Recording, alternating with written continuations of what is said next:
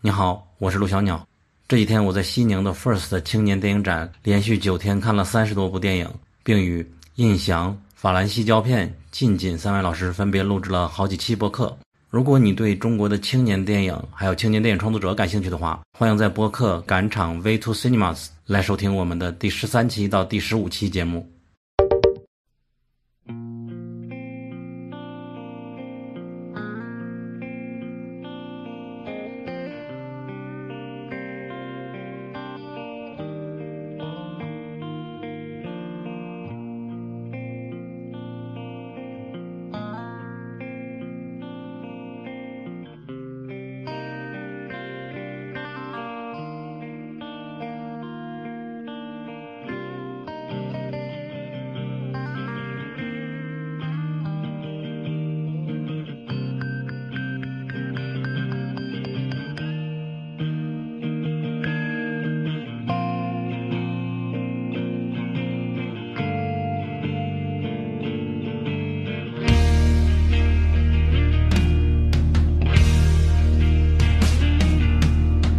欢迎回到英美剧漫游指南，我是陆小鸟。二零二三年的上半年，我最喜欢的剧那肯定是《最后幸存者》，同时还有一部就是《插选之差》。大家好，我是佑佑。我最近在看的一部剧是韩剧《恶鬼》，因为我每年都非常关注来自各个国家的恐怖类的剧集，我和图丁都比较好这口。然后《恶鬼》是最近给我惊喜比较大的，上一次还是《鬼客》，并且我昨天还看了一部非常热门的泰国恐怖片《鸡屋出租》，它是鬼影厉鬼江映的导演的新作啊，但是看的过程就完全不觉得有任何的恐怖，并且想要它快点结束，然后让我接着看《恶鬼》。大家好，我是 Sarah。中午在看《死神》第二集，《千年血战》又开始播了。每一个人在。你们今天都是想要搞事情。嗯，昨天晚上看了个很老的电影《末世纪爆炒》。今年最喜欢的剧可能真的是《Silo》，就是《羊毛战记》了。Hello，大家好，我是图丁。我不知道说一定要说上半年最喜欢哪一个，但是最近这段时间我比较喜欢的是一个巴西的动画，叫《阿考达卡洛》，是一个很神经质的一个动画，它是没有对话的，然后纯靠旁白去堆它的剧情。然后其实本来刚开始以为是一个低质的动画，但是它的画风实在是太和就是那个色彩特别鲜艳的那个像嗑了药的那个动画很像，所以说很想看一些比较神经质的东西的话，你可以看一下这个动画，然后它也很短，它的中文名是什么它没有中文名，豆瓣都没有几个人看。？OK，回头我们找到放到 show notes 里。呃，大家好，我是衣柜。上半年我看过的比较喜欢的有《大哥大姐没出息》的第三季了，应该是。然后最近在看《孤独的美食家》，还有剧版的《碟中谍》。哦，好老的一部剧了。嗯，六六年的。哎，这时候我要问一下，你知道《碟中谍》为什么叫《碟中谍》吗？因为是盖中盖赞助的。王中王呢？电影的话，是因为他们要偷一个带间谍名单的呃软盘碟，但实际上也可以理解是他们每次做任务之前会收到一个碟一样的戒指，来告诉他们这个内任务的性质，包括在剧版也是这样操作的。就是总之他们是偷一个光盘，又有间谍，又有偷这个碟的原因。但是第二部以后就与这个光盘没有关系了，技术已经进步了，那种关键的信息都不往光盘里塞了。嗯，对，但是还沿用了这个翻译。天哪，我才发现“碟中谍”三个字，第一个字和第三个字两个碟不是一个碟。小图钉课堂开课了。所以说第一个碟就是光盘那个碟。印有间谍名字的光碟啊，是这个意思。对对，光碟。它实际上非常互文的，反正如果只是第一步，就有很多的解释意思嘛。但是英文名它一直都是不可能完成的任务。OK，那介绍一下本期节目吧，就是我们最近更新的不是很勤奋，然后只聊了几期长节目，上一期是黑镜，上上期可能还是最后生还者之类的吧，都已经忘记了。然后所以说这半年，但是我们看剧是没少看的，好莱坞还没有罢工，好剧还是很多的，所以说用一期盘点的节目和大家聊一聊。然后同时呢，在录制的昨天还是前天，今年的艾美奖提名已经出来了。然后因为好莱坞那边编剧和演员都已经罢工了嘛，这就意味着起码明年的剧那就可能少的很多了。所以说接下来呃已经推迟了的那个艾美奖颁奖礼可能就大有看点了。现在还不确定到底会推迟到什么时候。所以说这届艾美奖颁奖礼可能就是 未来十年最好的一年。所以说，在聊今年上半年有什么不可错过的剧之前，我们先浅聊一下大家怎么看本届的艾美奖吧。比如说，《守望好莱坞》他做的总结的标题就是“二零二三年艾美奖提名的名单遍地都是继承之战”。他今年确实是提名的特别多了，这也让我们这种风骚律师的粉丝再次担心，因为他已经连续多年颗粒无收了。今年九月份颁奖礼是他的最后机会，下面就简单的竞猜，让大家浅预测一下，今年你们觉得哪一些可以得奖？最佳剧情类剧集的提名是《安多》《风骚律师》《王冠》《龙之家族》《最后生还者》《继承之战》《白莲花度假村》《黄蜂》。反正我不会猜黄蜂。首先排除狂风，也不是说这个剧完全不好了，就是放在前面那一堆里边，它有点像来混日子的。它是不是因为在美国还是蛮流行的，只是国内看的人不多？看的人应该是确实挺多的，就是它是一个青春片定位的惊悚片嘛。是不是荒岛故事？嗯，但是我觉得它如果用青春剧的眼光来看，它节奏又太拖沓了一点。图钉选什么？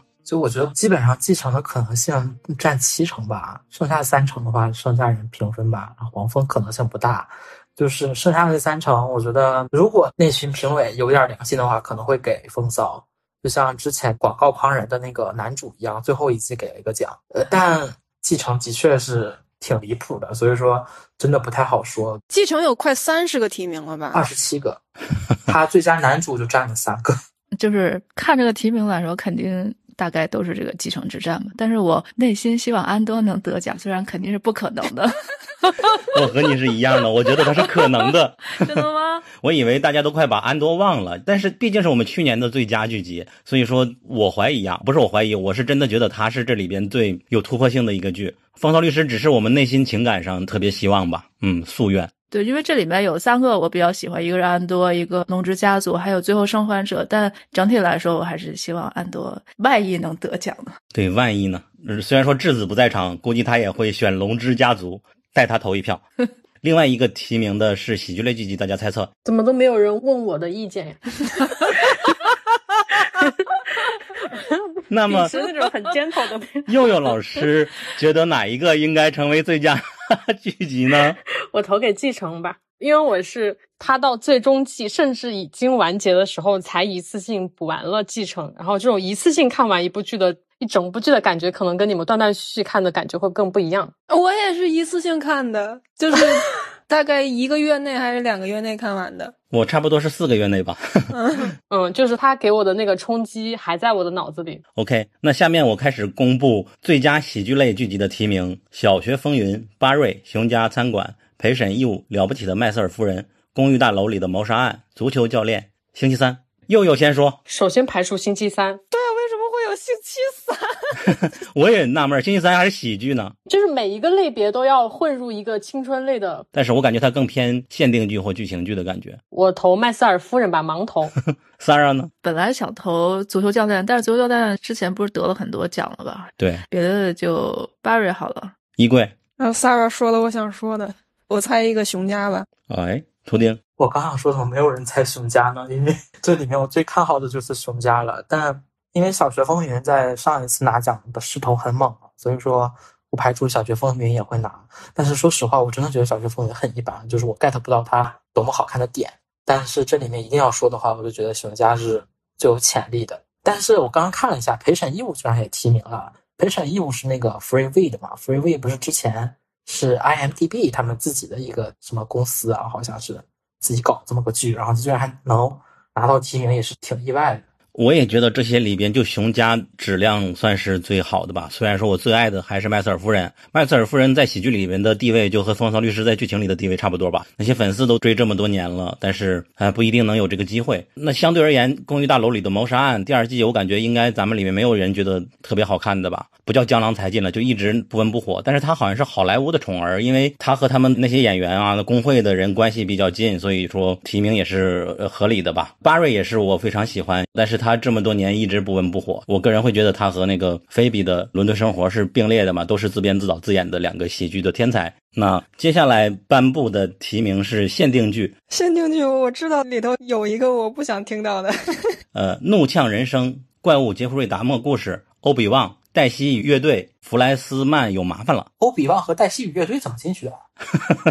我怎么觉得《怒呛人生》和《怪物》已经像是两个时代的片子？感觉《怪物》我已经看了很久了。这都是去年的剧。为什么还有欧比旺？欧比旺是怎么进去的？我们现在的反应很不专业呢。我那天看到提名次数的排名，然后我看到大力环有六个，然后欧比旺有五个，瞬间心理平衡了。我觉得限定剧好像悬念不是很多呀。哦，就是怒呛和怪物二选一了。哦，感觉这个提名质量可能没有前两个那么高。限定剧确实是今年是小年，就比如说那什么黑鸟啊那种限定剧，就提了一个男主。哦，对，黑鸟是还没提啊。对，还有乔治和塔米也是提名了男主，还有微小的美丽事物提名了女主，还有爱与死亡也是提名了一个男配。但是总体来说，限定剧就是比较不多。如果他能够颁给《怒呛人生》，也算是有点良心吧。OK，最佳女主角你们猜谁？剧情类最佳女主角：萨朗·豪根《坏姐妹》，梅兰妮·林斯基的《黄蜂》，伊丽莎白·摩斯的《使女的故事》，贝拉·拉姆齐的《最后生还者》，然后凯莉·拉塞尔的《头号外交官》，莎拉·斯努克的《继承之战》。继承的就是那个 Shift 对吧？对。你们喜欢哪一个？最后生还者的可能性不大吧？嗯，他还有大好前途。啊，对。其实《头部外交官》这个剧。好像国内也没有多少人看，其实演的挺好的，但是就是剧情有点儿。他之前那个《美国谍梦》好像没有拿过女主吧？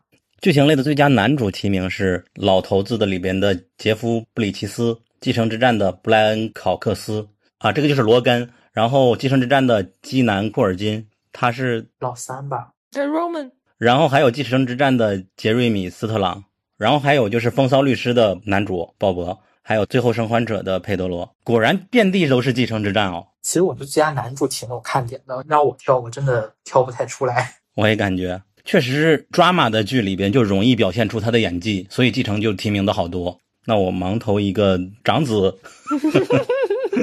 接下来我们就开始聊上半年喜欢的剧。今天的流程是这样子，就是我们不是做榜单和排名，而是主播在这里，就是每个人选自己心水的一到三部。它不一定是真的好看的，是觉得可以重点提一下的。比如说《最后生还者》，我们已经聊过长节目了，就不会提了。包括《黑镜》也是这样子的。所以说，我们接下来就是每个人讲一讲自己这上半年喜欢或者是看过印象深刻的一些剧有哪些。然后剩下的话，就是由图丁和佑佑我们仨来聊一聊上半年还有那么多剧，你可能听都没听。听过，但实际上他们也有一定的，然后大家可以来选一选你可能会错过的一些差异不漏。那首先我们就把话筒给钟立权零号土著佑佑，你来说说你上半年你想推荐哪部剧？呃，我首先要推荐的一部剧是非常严肃的历史剧《乱世微光》，它是那个迪士尼家和国家地理出的嘛？诶，国家地理现在就是在迪士尼旗下了。哦，那就直接说在迪士尼家播出的剧就可以了。我看到海报确实是左边国家地理，右边迪士尼。哦，它一共是八集。我最开始知道这部剧呢，是因为我非常喜欢的歌手 With Blood 学姐，她为这部剧的第五集出了一首非常好听的插曲，然后我就去把它找来看了。它是一段关于二战期间的非常真实的故事，发生在荷兰。呃，女主才二十来岁，她来自奥地利，然后后来随家人一起定居荷兰。故事呢，就是他帮助八名犹太人藏匿起来，躲避纳粹、躲避盖世太保的追捕。整部剧它是比较平铺直叙的一种叙事方式，它的题材比较像《辛德勒的名单》，但是它呃没有《辛德勒的名单》那么有戏剧性，没有那么高潮迭起，就是看得你心一直悬在那儿。它没有，就它大部分的时间都是讲在藏匿期间如何在物价飞涨，然后环境日益恶劣的这种情况下，包括盖世太保就是越来越无孔不入的这种大环境下，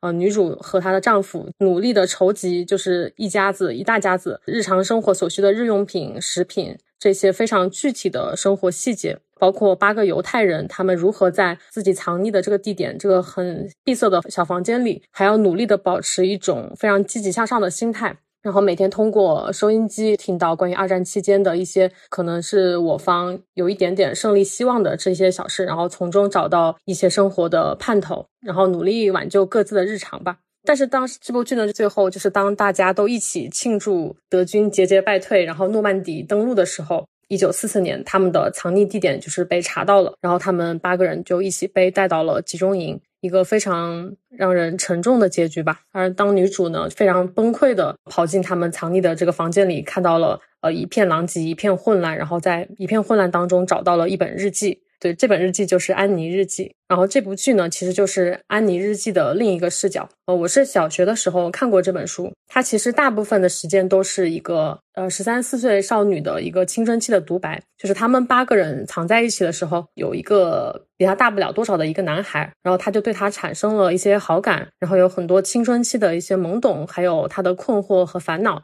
包括他和父母的一些矛盾，还有一些和解。就是他，他最后几篇的日记呢，也是在我们庆祝即将要获胜的时候戛然而止了。就是他写完了之后，就是已经被带去了集中营里，死在了集中营，享年好像不到十六岁还是十四岁，我有点忘记了。总之是一部非常优秀的历史剧，但是它肯定也很沉重。然后女主呢和最后唯一八个人中被放出来的就是安妮的父亲。然后女主和安妮的父亲，他两人就是把他的日记一起通过找寻非常多的途径，想让他公开的出版，让世界所有人都了解这段历史。然后剧里可能没有拍的那么完整，就是他在出版这本书的时候，其实也受到了很多的阻力，因为当时有些人就很怀疑安妮日记的真实性，觉得说一个呃犹太女孩。年纪这么小，然后在藏匿起来的期间，怎么会呃写出这样一本日记？是不是有杜撰、有大人杜撰的一些代笔的一些可能？然后就很怀疑，然后他们也为此就是找了很多的办法、一些证据来帮助这本书顺利出版。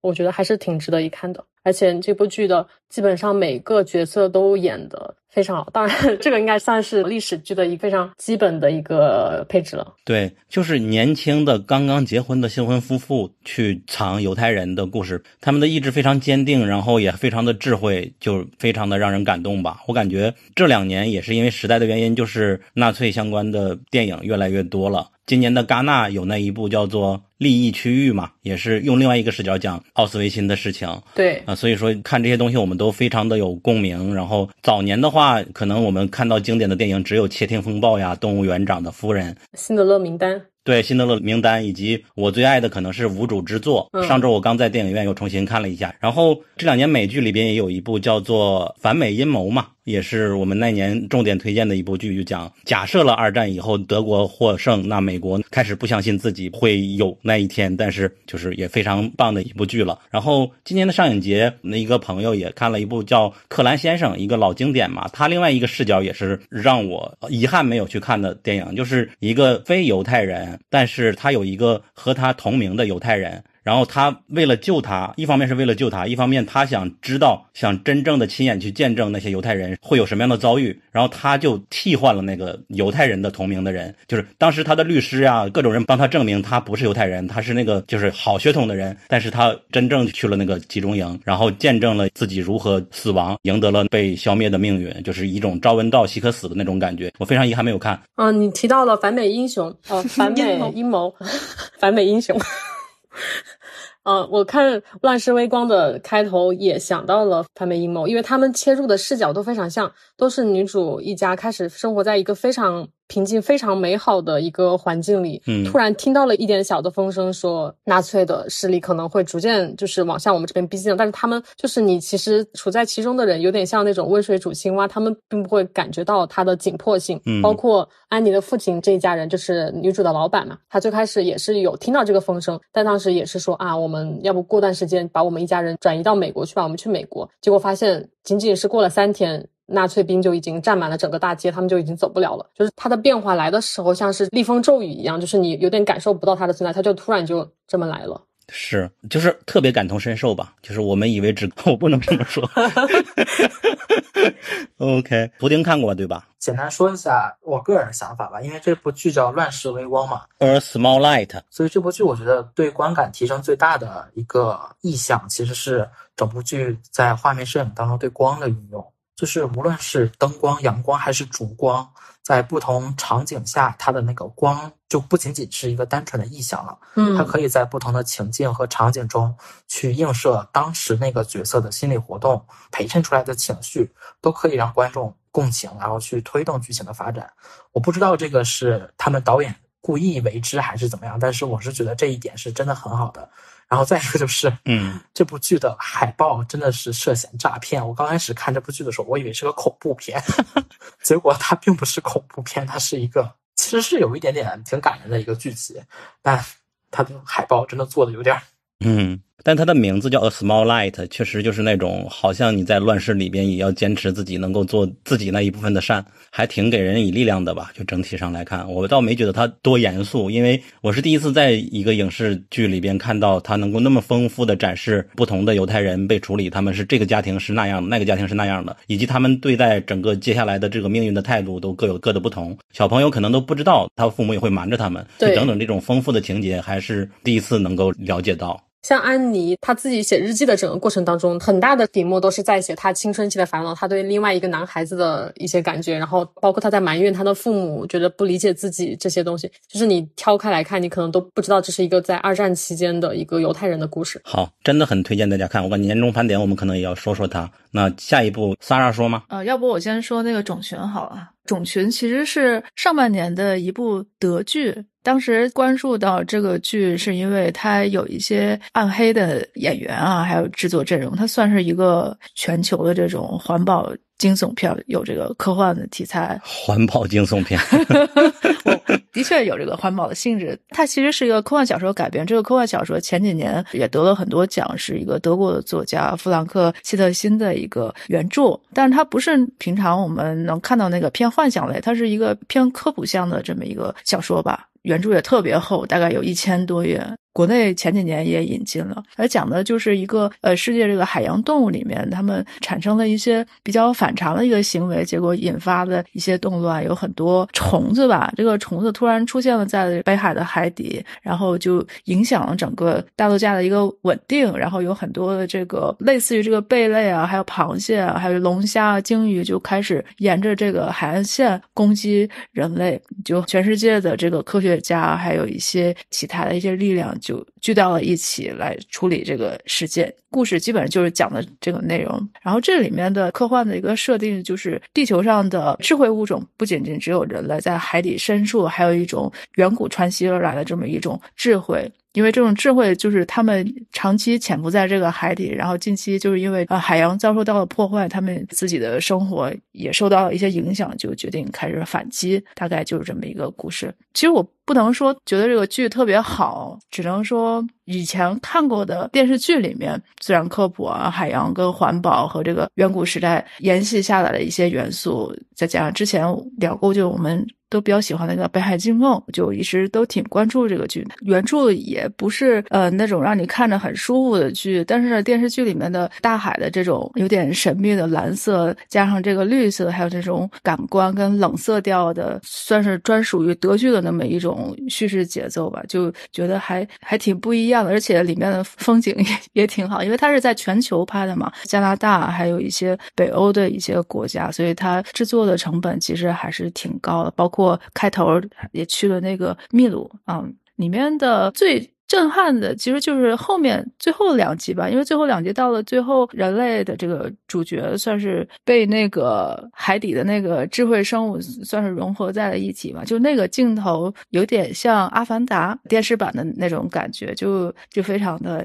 惊艳。反正它整个主题，我觉得可以概括成就是一个海洋哥斯拉的这么一个 惊惊悚故事，但是它节奏并不快，它节奏还是有点点这个缓慢，但是就比较合我的胃口吧。所以这个种群指的是种群，就是海底的这个智慧生命，而不是人类的这个种族。因为一般 swarm 这个词是用来形容那种特别大批的动物，尤其是像虫子呀、鱼呀这种。哦，佑佑呢？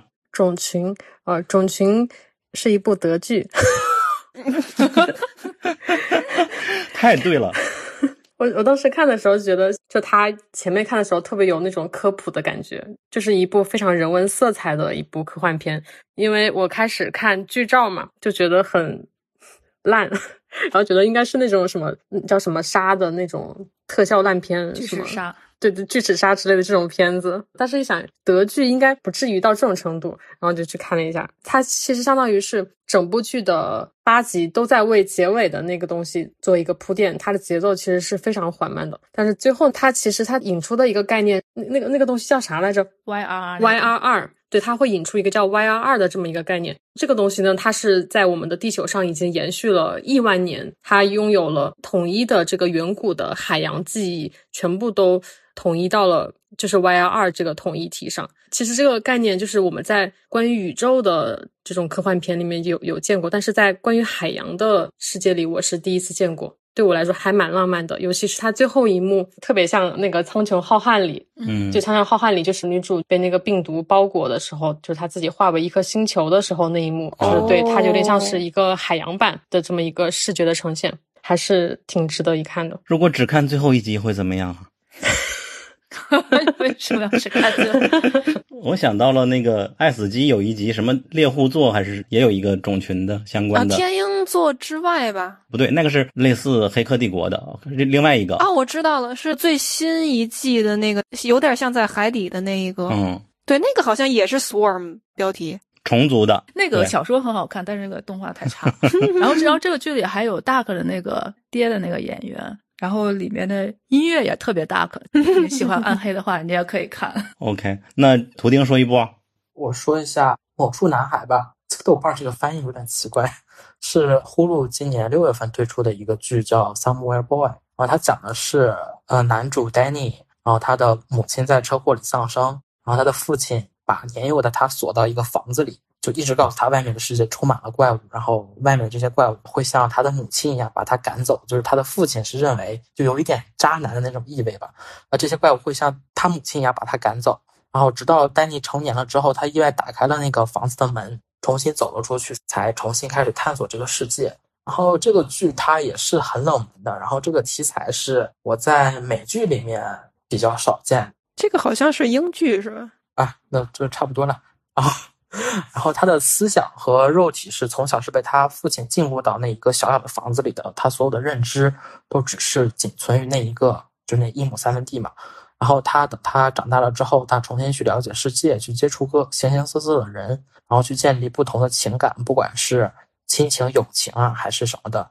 然后他故事本身发展啊，叙事节奏都很偏细腻一点，加上他的配色、剪辑和音乐上面都是呈现一种比较温暖的感觉，所以我觉得还是挺值得大家去看一下的。那类似的电影倒是有一些，我记得那个房间是不是也是这样子？就是母女俩被关到一个房间里边，多少年不见，对，讲绑架案的那个，对。然后还有一个更超现实一点的，好像是欧洲那边的一个电影，也是一家子都被父亲囚禁在宅子里边，最大的活动范围就在花园里边，只有父亲能够走到花园外面给他们采购，做点这种工作。嗯，几年前还有一个喜剧嘛，就是讲 一群人以为世界末日来了，就相信了那个神父，然后和他一起躲到了一个地窖里，在那地窖里待了二十年吧，然后终于重见天日了，发现没有世界末日，应该叫我本善良还是我本什么的喜剧。然后女孩出来了就很不经世事的样子。上影节还有一个电影讲的是一个父亲把女孩把自己的女儿从小当做洛丽塔来培养，告诉她要成熟之类的。然后突然有一天她被邻居举报，然后把她解救出来。欧洲的一部电影吧，揭露了这种就是那女孩特别相信她和她的父亲是真爱，然后后来在那个救济所才慢慢知道啊这些事是不对的。感觉是西班牙电影，德国之类的吧，应该是。果然是我们没人看过这部剧，对吧？但是这部剧可以丝滑引入到《羊毛战记》。那就衣柜。《羊毛战记》它是一个也是反乌托邦类型的剧集，然后改编自同名的小说。它其实就是构建了一个完全封闭的地下世界，然后有各种奇奇怪怪的严苛的戒律。但是所有这些，如果你违反了，就只有一个刑罚，就是放你出去去擦摄像头，就是这个封闭空间门外的一个摄像头。然后有些人为了能走出去看看，甚至主动要求要出门。嗯，但实际上，外面的世界究竟是什么样，绝大多数人都已经遗忘了。对他们就好像一个高层的建筑里边，唯一能够看到外边的，就是一个像电影的大银幕一样，嗯，往外的窗户就可以看到外边的世界是。他形容外边的世界都是毒气，嗯，哪怕是有那个防毒的衣服也会。所以说，就是因为那个摄像头能够看到外边，多少年没人擦的话，就会越来越模糊。所以说，擦了摄像头，然后你就看到那些激动的人群，终于看到外边多一点点了，能看更远一点那种兴奋的样子。它有很多隐喻色彩在的，这个设定开始还蛮吸引人的，后面也很吸引人呀。对，其实他做了一个挺大的悬念。念，就是这个世界到底是什么样的。其实观众也一直蒙在鼓里。咱们挺早的，就是在剧集挺早的阶段就能看到两个可能性，一个是在他们那个电脑屏幕上面那种已经很荒凉的样子，然后同时出去去擦摄像头的人会看到一个鸟语花香的场景。对他看到那个场景到底是真的还是假的？对，所以你就要猜到底哪个是真的，哪个是假的。然后同时有一次是他们那个发电室停电了嘛，然后很多人去屏幕最大的那个地方去过夜，然后闪过了大概一两秒钟，一个就是战火纷飞的一个景象，就不知道那个景象是哪儿来的。所以到最后揭晓出来，那个揭晓的方式也是那一段看的也挺激动人心的。但是我还是觉得有点老套吧，因为那小说已经好几十年前的事情了。嗯。小说没有特别老吧，但是它的套路是相对老一点的。嗯，但是我们就这里面不解密了。嗯，推荐大家去看，这里边就是反乌托邦里边的隐喻蛮多的，然后以及女主塑造的也还行。女主是谁来着？Rebecca 福格森，我估计也是因为要演这个和沙丘，所以他嗯。其实当年《羊毛战记》就要拍影视剧，但是就错过了最好的一个时间吧。过了十几年之后，苹果才把它。拿出来，对我最近买了湖南人民出版社当时比较早的那一版，腰封上写的是，呃，那个雷德利·斯科特和辛德勒名单的编剧要一起拍一个电影。对，最早的时候是那个二十世纪福克斯，他买了这个，还有一个前传的那个版权，但是就一直没有影视化。好像之前就就最近，因为苹果最近还是拍了挺多科幻电视剧的吧？对，苹果科幻大家了已经是。嗯，但是我觉得他这个时候拍出来其实也挺那个啥的。我当时写作品写到一半。的时候都乐了，他到底是在写科幻还是在写写实，我都已经不清楚了。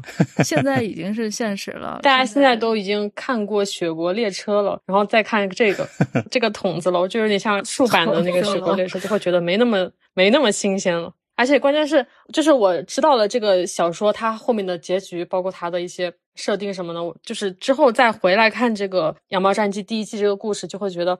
有点畏手畏脚的点，就是他没有把一些我觉得很废的情节给砍掉。就是前面其实他以几个谋杀案，就是探案的形式来展开的，但其实你看到最后会发现，他都是一些一些前人嘛，就是一些引路人，就是我们要去挖掘这个世界的真相。这些死在路上的这些前人，就是这些人的故事，就是我觉得花费的笔墨有一点太多，跟他整体的主线其实。我觉得他的关联不是那么大的，因为他很久他才给一个小小的线索，然后跟主线相关的。他有点像什么海贼王，就是他其实是消失了一百四十年的历史，就女主角就是你得找到这个消失的历史它存在的一些证据，就是他并不是出生就是在这样一个充满毒气的世界，然后这样一个废土末日。我们之前其实是有一些很人类的希望的火种的，然后他要去找到这个文明的存在的证据。就其实这些东西都是一些他的前人们，就是要么是保存下来的，要么也。他们去找到的东西，但这个过程就是他给了你太多干扰了。我觉得就是看的时候你会觉得有点分心，嗯，而且看到第一季结尾，尤其是后面的故事，发现它的主线的关联其实没有那么大。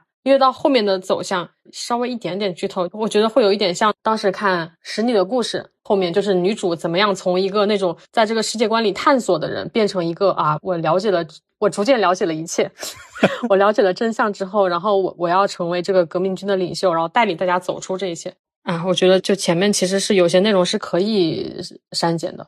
呃，就是书我没有看完啊，但是我不知道是不是因为说，虽然它的整体的世界观是一个很有现实性的设定，但是在细节方面，就所谓的公约，所谓那些戒律，有太多的。很荒诞、很反直觉的东西，所以我经常是不好去带入到这样的一个社会系统里边。我其实看开始的时候，我很不能带入的那个公约的点在于，就是你出去的人，如果你你一定要用羊毛擦拭摄像头这一点，我想说，如果就是我后面把它理解为一种钓鱼执法，就就是想说，他这个行为为什么我一定要让人们就是看到擦掉摄像头这个点，然后为什么一定要把人家就给勾出去，就是。他们得维持这个系统的整体的稳定，他们要维稳，然后同时又要不能让已经被安排好的阶层被打破。包括他们剥夺他们生殖的权利，然后搞了很多那种技术壁垒。他们最后的宗旨就是觉得我们人类的延续只有通过这种维稳的方式，才能保持我们人类文火种的继续的延续。那么他们觉得在这其中肯定是会有一些不安定因素的。这些人就是即使他们不搞革命，然后他们不想要带着别人出去，他们以后也是会搞出一些内部的矛盾出来。那么不如通过这个诱饵把他们给调出去。分歧者都得死。我开始看的时候其实是这种理解的。为了让他们能擦那个摄像头，想了八百个心眼子。对，就是这种感觉。所以它是个悬疑片，你你就不要把它当科幻片看就好了。就每场戏都要去加一些悬念，然后引出下一场戏。它可能正经主线其实它没有讲太多吧。你有没有看过几年前那个《黑松镇》？我觉得这两个剧的优缺点就很像，就是都是世界观，也是什么一个处于人类的末世，然后一些上层统治者就是想办法让人类延续，然后弄出一个很巨大的一个社会实验，把人们都圈进来，跟这个是有点像。然后也缺点也都是，就是前面有非常多乱七八糟的一些探案呐，一些这种剧情，让它变成了一个非常流俗的故事。嗯，我刚才想说的是，苹果在做这些。电子设备的时候，它好像真的有一种统一的审美。就比如说基地的时候，那个十二面体还是什么玩意儿，包括他们一些平板，都特别像自己的产品。然后还有人生切割术的那个电脑，人生切割术那个电脑就很像他们那个 Macintosh。没有想到这个剧里头，他的那个电脑也是类似的一个样子。然后他不是最近出了一个什么劫机七日吗？有人说光是看手机就知道谁是好人谁是坏人了。因为苹苹果自家的产品不可能让坏人用 哦，看韩剧也是这样。但是手机和这个设备的品牌，这个算是一个业内潜规则了，挺早就有人提过。但是潜规则也不是百分之百了，已经打破了一些。对，不是百分百。总之这两年苹果喜欢搞这些反乌托邦设定，还行吧。OK，那下面一轮 再转回来给到佑佑吧。好，那我来推荐一部悬疑犯罪类剧集吧，《蜂群》。如果没看过的话，种群、蜂群我分不清。他们的英文你更分不清，一个是 swam，一个是 the swam。啊，我不知道有没有读错。呃，蜂群是亚马逊出品的，它的主角是一个黑人女性。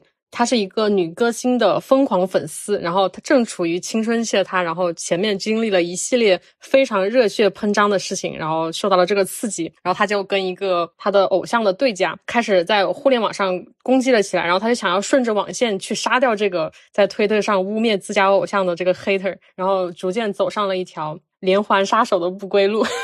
好酷啊，听起来真的。就是我前面强调她的黑人女性的这个身份，因为这确实是我第一次看见一部就是以黑人女性为主角的连环杀手的故事。因为这些年其实我看过的，回忆起来我看过的几乎所有的连环杀手故事都是非常好莱坞的这种白男的叙事，然后最后往往都是会讲到他的童年呀、然后父母啊、原生家庭问题这些。但是《蜂群》它就是给我完全是眼前一亮的感觉，我当时就想到了呃今年非常热门的电影《破尔》和《X》这两部恐怖片。就是他们是形成了一个互文的，就如如果说破尔和 X 呢，它是对好莱坞的黄金年代的一种致敬吧。那么蜂群，我觉得这部剧就是完全直指我们当下的流行文化。就是蜂群这个标题的意思，就是呃隐喻我们非常熟悉的粉丝狂热，可以理解为粉圈吧。把偶像比喻为凌驾众生之上的丰厚。就是在蜜蜂的社群里，然后蜂后就是处于相当于是唯一的神吧，任何对他不利的言论，相当于都是亵渎神明。然后女主呢，相当于她的护卫军，就是一定要去把任何对他不利的东西全部都根除掉。然后我看很多人就是将他这部剧里的封后，也就是 Queen Bee 这个角色解读为是 Beyonce，但是我对 他的这个背后的事件我不是非常了解。这个我要简单说一下，Swarm 这个剧呢，它在每一集的开头会强调一下，这不是完全虚构的一部剧啊。但是你像像刚才悠悠说的，这部剧的女主到后来就是是属于一个癫狂的状态，她基本上就是很偏执到。只要是任何人说到他的昆币不好，他就会给他杀掉，不管这个人离他有多远。他遇到任何一个人都会问一句 “Who's your favorite artist？” 啊，就如果回答的不是他心中的那个人，他就会杀死，就杀死他。对，就是他的这种偏执呢，就会让人觉得好像这个剧是虚构的。但是为什么片头强调这不完全是虚构呢？是因为这个女主在有一段有一个时期，她亲眼去进到了那个她的昆币的身边，她咬了对方一口。这个剧情是现实存在的，就是碧昂斯曾经被一个狂热粉丝真的咬过，所以说这一块并不是完全虚构的。我个人觉得他说的这个并不完全虚构，应该是指的这一部分。但是他是每集开头都写了这一句话吗？对他每一集开头都会写，那就有点像《冰雪暴》了嘛，说本故事是一个真实事件改编，是骗人的。他实际上，但是有这么一句话，它起的作用远不止于告诉你这是真事儿，对，而是让你这个剧就变得你看起来就不一样的感觉了。对但其实并不是说 Beyonce 的粉丝有去成为连环杀手，他没有说这件事，对吧？对对我们也不会说 Beyonce 被咬了，他就变成蜘蛛侠了。然后呃，我补充一下关于这部剧，其实你看完之后，你会觉得它极其的荒诞，就是它的癫狂和荒诞嗯已经达到了一个顶峰了。然后这部剧的编剧和导演是 Donald Glover，就是那个亚特兰大的男主，就是他干的。好有才华。对他这部剧，基本上如果你看第一遍的时候，你是看不太明白的，因为他到倒数第二集还是第三集，有一集是成一个伪纪录片的形式去讲一个事儿，就是他前面一直都在讲这个女主追他怎么怎么杀人，怎么怎么样，然后到这一集他突然说，其实前面的故事是真人真事儿，然后他这一集是以纪录片的形式重新讲了一下，说其实这个真人真事儿是怎么怎么怎么怎么样的，但其实这个纪录片也是假的，就是从头到尾这个故事。呃，我我个人觉得，除了碧昂斯被咬的那一块儿是真的之外，其实其他的都是虚构的。那这个编剧好牛啊！我怎么觉得这个伪纪录片儿这个情节在亚特兰大里是有的？他就是在伪的基础上又伪了一些。嗯，对对对。然后它本身是就是比较浅显的话，你可能看它是讲饭圈文化和网络暴力这两个问题。然后，但其实是之前在网上看过很多解读，因为这个女主是在她的好友去世之后才是发癫的，就是她和她的去世的闺蜜以及她所痴迷的那个 Queen B 这三个人其实是一个人的三种人格。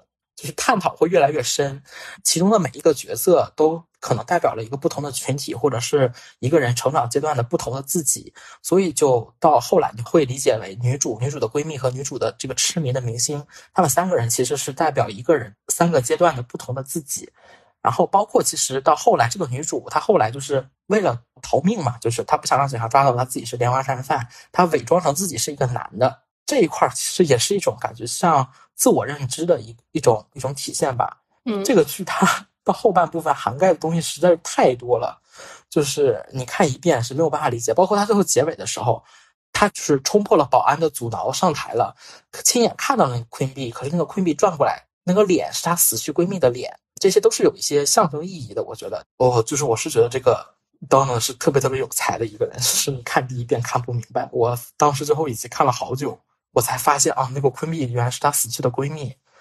就不知道她我记得亚特兰大这两季，其中有那么几集也是叙事手法维度很高，就是文本很需要解析的那种。啊，对对，对就是你开始看，你可能会觉得它就是一个非常没有营养的、单纯的一个杀杀杀的那种，到处都是血浆的砍杀片。但确实，就像图钉刚刚说的，就是关于偶像和粉丝文化，这其中的毒性都是只是它非常浅层的一个意思。就是你往深层了看，包括他刚刚说的几层人格，他整个有讲到，就是你青少年在你觉醒的过程当中，你其实有很多你觉得你是主体的自我意识在觉醒了，但是其中的很多东西它都不属于你，你觉得这是我自己的自主意识啊，我自主的人格就是引导我做了这一切，但其实你对自己的认知其实是不清楚的。他他有讲到很多这种，尤其是在当下的互联网的文化浸润下，就是你看起来女主角哦，我对我自己其实是非常清醒的，我有很丰满的这种精神依托，就是我有一个值得我追随的人，这样一个神。但是他实际上他的精神是非常空洞的。他有讲到很多普遍的现代病症吧，然后包括他最后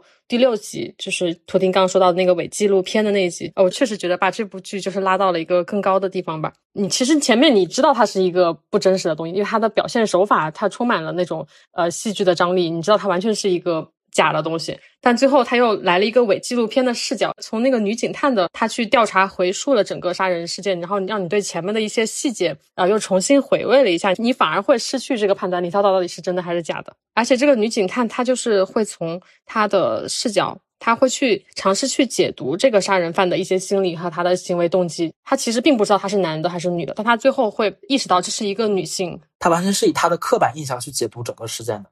就是这个女警她，她也是很典型的一个一个群体的代表，我觉得。她也是就很讽刺的一面，就是啊，这部剧反正很短吧，只有七集，我觉得是全程是没有什么尿点的。哦，对，它还有一个非常精彩的单集是 Billie Eilish 客串的，就他他在里面客串一个邪教成员，对，就是一个邪教的那种精神疗养员，就是通过对话的方式来给你心理疏导、洗脑，然后但他非常适合这个角色，化疗。就他整体的风格是什么样子的呀？是惊悚类的吗？我觉得没到惊悚的程度，但的确有一些场景挺吓人的，然后血腥场面比较多，然后暴露场景比较多，有一些有好几个镜头是正面直怼的，所以说大家可以做一下心理准备。齐秦算是血腥场景比较多吧。整体来说的话，包包括很多创人呐、还有什么捅人呐、那个血就是比较比较凶残，但他不是那种宣泄式的，我觉得对，就是比较病态，就是嗯你不知道这个女主为什么病态突然一下就这个样子了，就感觉好像我刚开始看的时候，我甚至甚至觉得，天啊，难道粉丝都是这个样子的吗？接一下刚才又有说那个 Billy 吧，其实 Billy 在这里面演的挺好的，比较令我意外的，就是比某一些歌手演戏演的要好多了。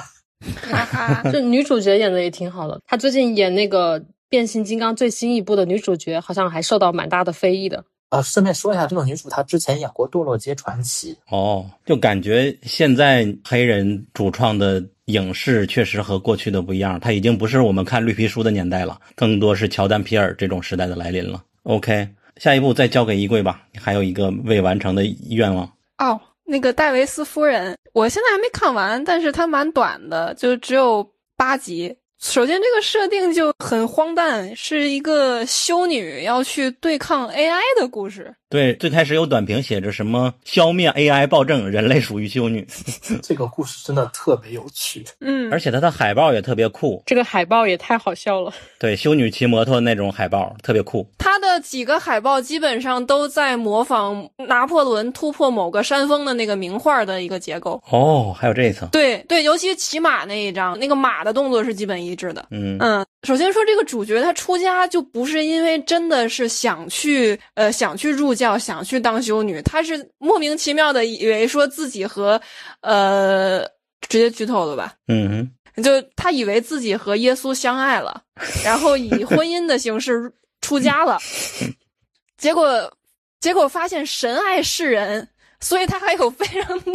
情敌，还有非常多耶稣出轨了，同时，就是宗教这一边是一个 he 嘛，宗教的那个神的领袖，他是一个男性 he 大写的 he，然后这个 AI 强大的 AI 是一个 she，嗯。呃，但实际上不管是文化领域的神还是 A 呃技术领域的，它都是一个怎么讲，就像是一个造神的过程，只是说宗教的神很多年前就就形成了，但是 AI 的神是近几年才出现的。想到了美国众神。有点像美国众神的感觉，但是就是比美国众神更荒诞、更好笑一点。它非常喜剧。我现在看到第五集，还没有完全把就是宗教层面的东西和技术层面的东西的那种对抗完全联系在一起，就看它是用什么方式联系的吧。整体的世界设定，我觉得先说一下，就是世界是被 AI 统治的，嗯就是表层的人都是每天戴个耳机就听他的命令，以及他的整个的人生轨迹，甚至都被 AI 给设定了。但是有一部分人，就是你说神那一部分人，他们是断网的，然后偷偷的躲避被他们追踪的这种感觉。对，然后戴维斯好像是有一个神秘的使命，这 AI 就总要想塞个耳机到他耳朵上和他对话，但是他就永远拒绝和人说话。我感觉这个 AI 都快搞抑郁了。戴维斯不是那个主角的名字，戴维斯是那个系统的名字。OK，戴维斯夫人你就是这个主角。OK，那图钉可以继续。呃，怎么样能比较通俗易懂？就是你有没有看过快穿小说？就是它整个系列呢，它整个这个 Mrs. Davis，它是一一整个系列的故事。这个故事的大框架是建立在一个一切决定都是由算法计算得出来的世界，然后每一季的世界里都会有两个对立的话题，然后在第一季就是宗教信仰和科技这两个东西去对立，也就是简单的来说，就是修女和人工智能的对立。呃，然后这个剧呢，它的编剧是《守望者》的编剧，然后制片人是《生活大爆炸》的制片人。这个神奇的组合这俩人怎么凑到一起的？我看到这两个人凑到一起，我就觉得这个剧肯定会很好笑。然后果然，他当时他是我目前为止印象当中 Peacock 里面口碑最好的一个剧了。首先，他这个想法，你看到 AI 和修女这个搭配，我感觉我不点开就是对不起我自己的良心。然后它真的很好笑，然后每一集的剧情基本上都在反转，就是呃你很难去猜中它的故事走向，因为实在是它本身这个设定就很荒诞，然后。像刚才衣柜剧透的那个女主，她是为了和耶稣谈恋爱才去出家的。这种就是脑子不好的人，他根本就想不出来这种东西。然后所以说，呃，是一部很令人惊喜和意外的剧。呃，我比较好奇的是，在第一季它都已经放出来了宗教和科技两个东西的对立。我比较好奇，如果它续订的话，它第二季它会把哪两个东西放到一起对立？这是确定的吗？就是每季都会有一个这种对立？对，它是一个。诗选剧，这个好像是已经确定的。每一季的题材会独立，但是它再怎么独立，基本上也会是每一季会找两个东西。我看不太出像诗选耶，它就是一个完整的故事的样子。那可能 TV Time 这个信息之后会更新一下，因为现在它显示是完结了的啊。那要么就是没有被续订吧。反正当时在外网找的，那可能会以别的名头拍这个系列的续作，嗯，也有可能。像之前的那个英国式丑闻，它就是第二季单独抽出来了一个，嗯，这个就是我接下来要补的，这也是我接下来要看完的。我我只是看了三集，就 Peacock 好像剧不是很多，但是今年的好看的还不错的，比如说一会儿可能要讲那个扑克脸，都是他们的吧。接下来图钉要再说两部吗？啊，我说一个，那个我真的没事儿吧？它是一个英剧，它也是一个很冷门的一个剧。然后它讲的是女主 Vivian，然后她继承了她祖父的一个在海边的一个房产，但是呢，她的这个别墅的旁边不仅仅就是一处悬崖，所以说很多人想要去自杀的时候，就会慕名而来到这个悬崖去去自杀。然后呢，他祖父在生前的时候，就是通过说服他们邀请进屋喝茶，然后去挽救了很多人的生命。但是呢，这个女主在继承了祖父的房产之后，她自己本人也是生活很不好，甚至有自杀倾向的。他就决定，嗯，想继承祖父的这个行为，就是去阻碍别人，阻止别人去自杀，就是一个比较偏丧喜剧的一个比较温暖的一个疗愈的剧吧。然后呢，它也是在外网的评价还不错。然后在国内基本上没有什么水花。女主的演员是一个新西兰的一个零零后的演员，她之前演过《乔乔的异想世界》，但在这部剧里她演的还是挺好的。然后整体的风格是以一个比较温暖和轻松搞笑为主。这个女主虽然说她有自杀倾向，但是她嘴反正也挺毒的。感兴趣可以去看一下吧，我觉得这也是一个比较偏温暖的一个剧，是轻松的呀。因为我光看标题叫 Totally Completely Fine，我还以为是一个很丧的剧呢。其实有一点丧，它是讲关于自杀的嘛，就是自杀干预的这种东西。嗯，所以说其实有一点，但是它整体风格到后来并不是以丧为主的，整体还是以温暖和搞笑为主。你还要讲别的吗？我说一下那个 The Good Mothers 吧，那这个剧的确很少见。它是一个意大利的黑帮剧，但是它是以全女性视角去展开的。它是讲黑帮里的家族女性去联合一个女检察官，从内部由内而外击溃整个帮派的一个故事。这是我看的第一个全以女性女性黑帮家属为立场的一个现实改编的一个黑帮剧了。就怎么说呢？它里面的每一个女性的角色都比较丰满，不仅仅是那种啊是选择站起来反抗、不想继续作恶的这种女性，还有一些逆来顺受的那种女性也存在。然后这里面呢有一个角色是那个《我的天才女友》里面，就是女主她朋友叫啥来着？整体来说，她不管是剧情啊，还是说在女权意识觉醒上，还是整个的对意大利本土社会意义，都是有一定价值、有一定参考度的吧。就是结尾，我印象当中结尾是稍微有一点点草率的，但是整体它的制作水平还是比较不错的，就比较推荐大家看一下，因为的确是比较少见的，就从来没有遇到过这种题材。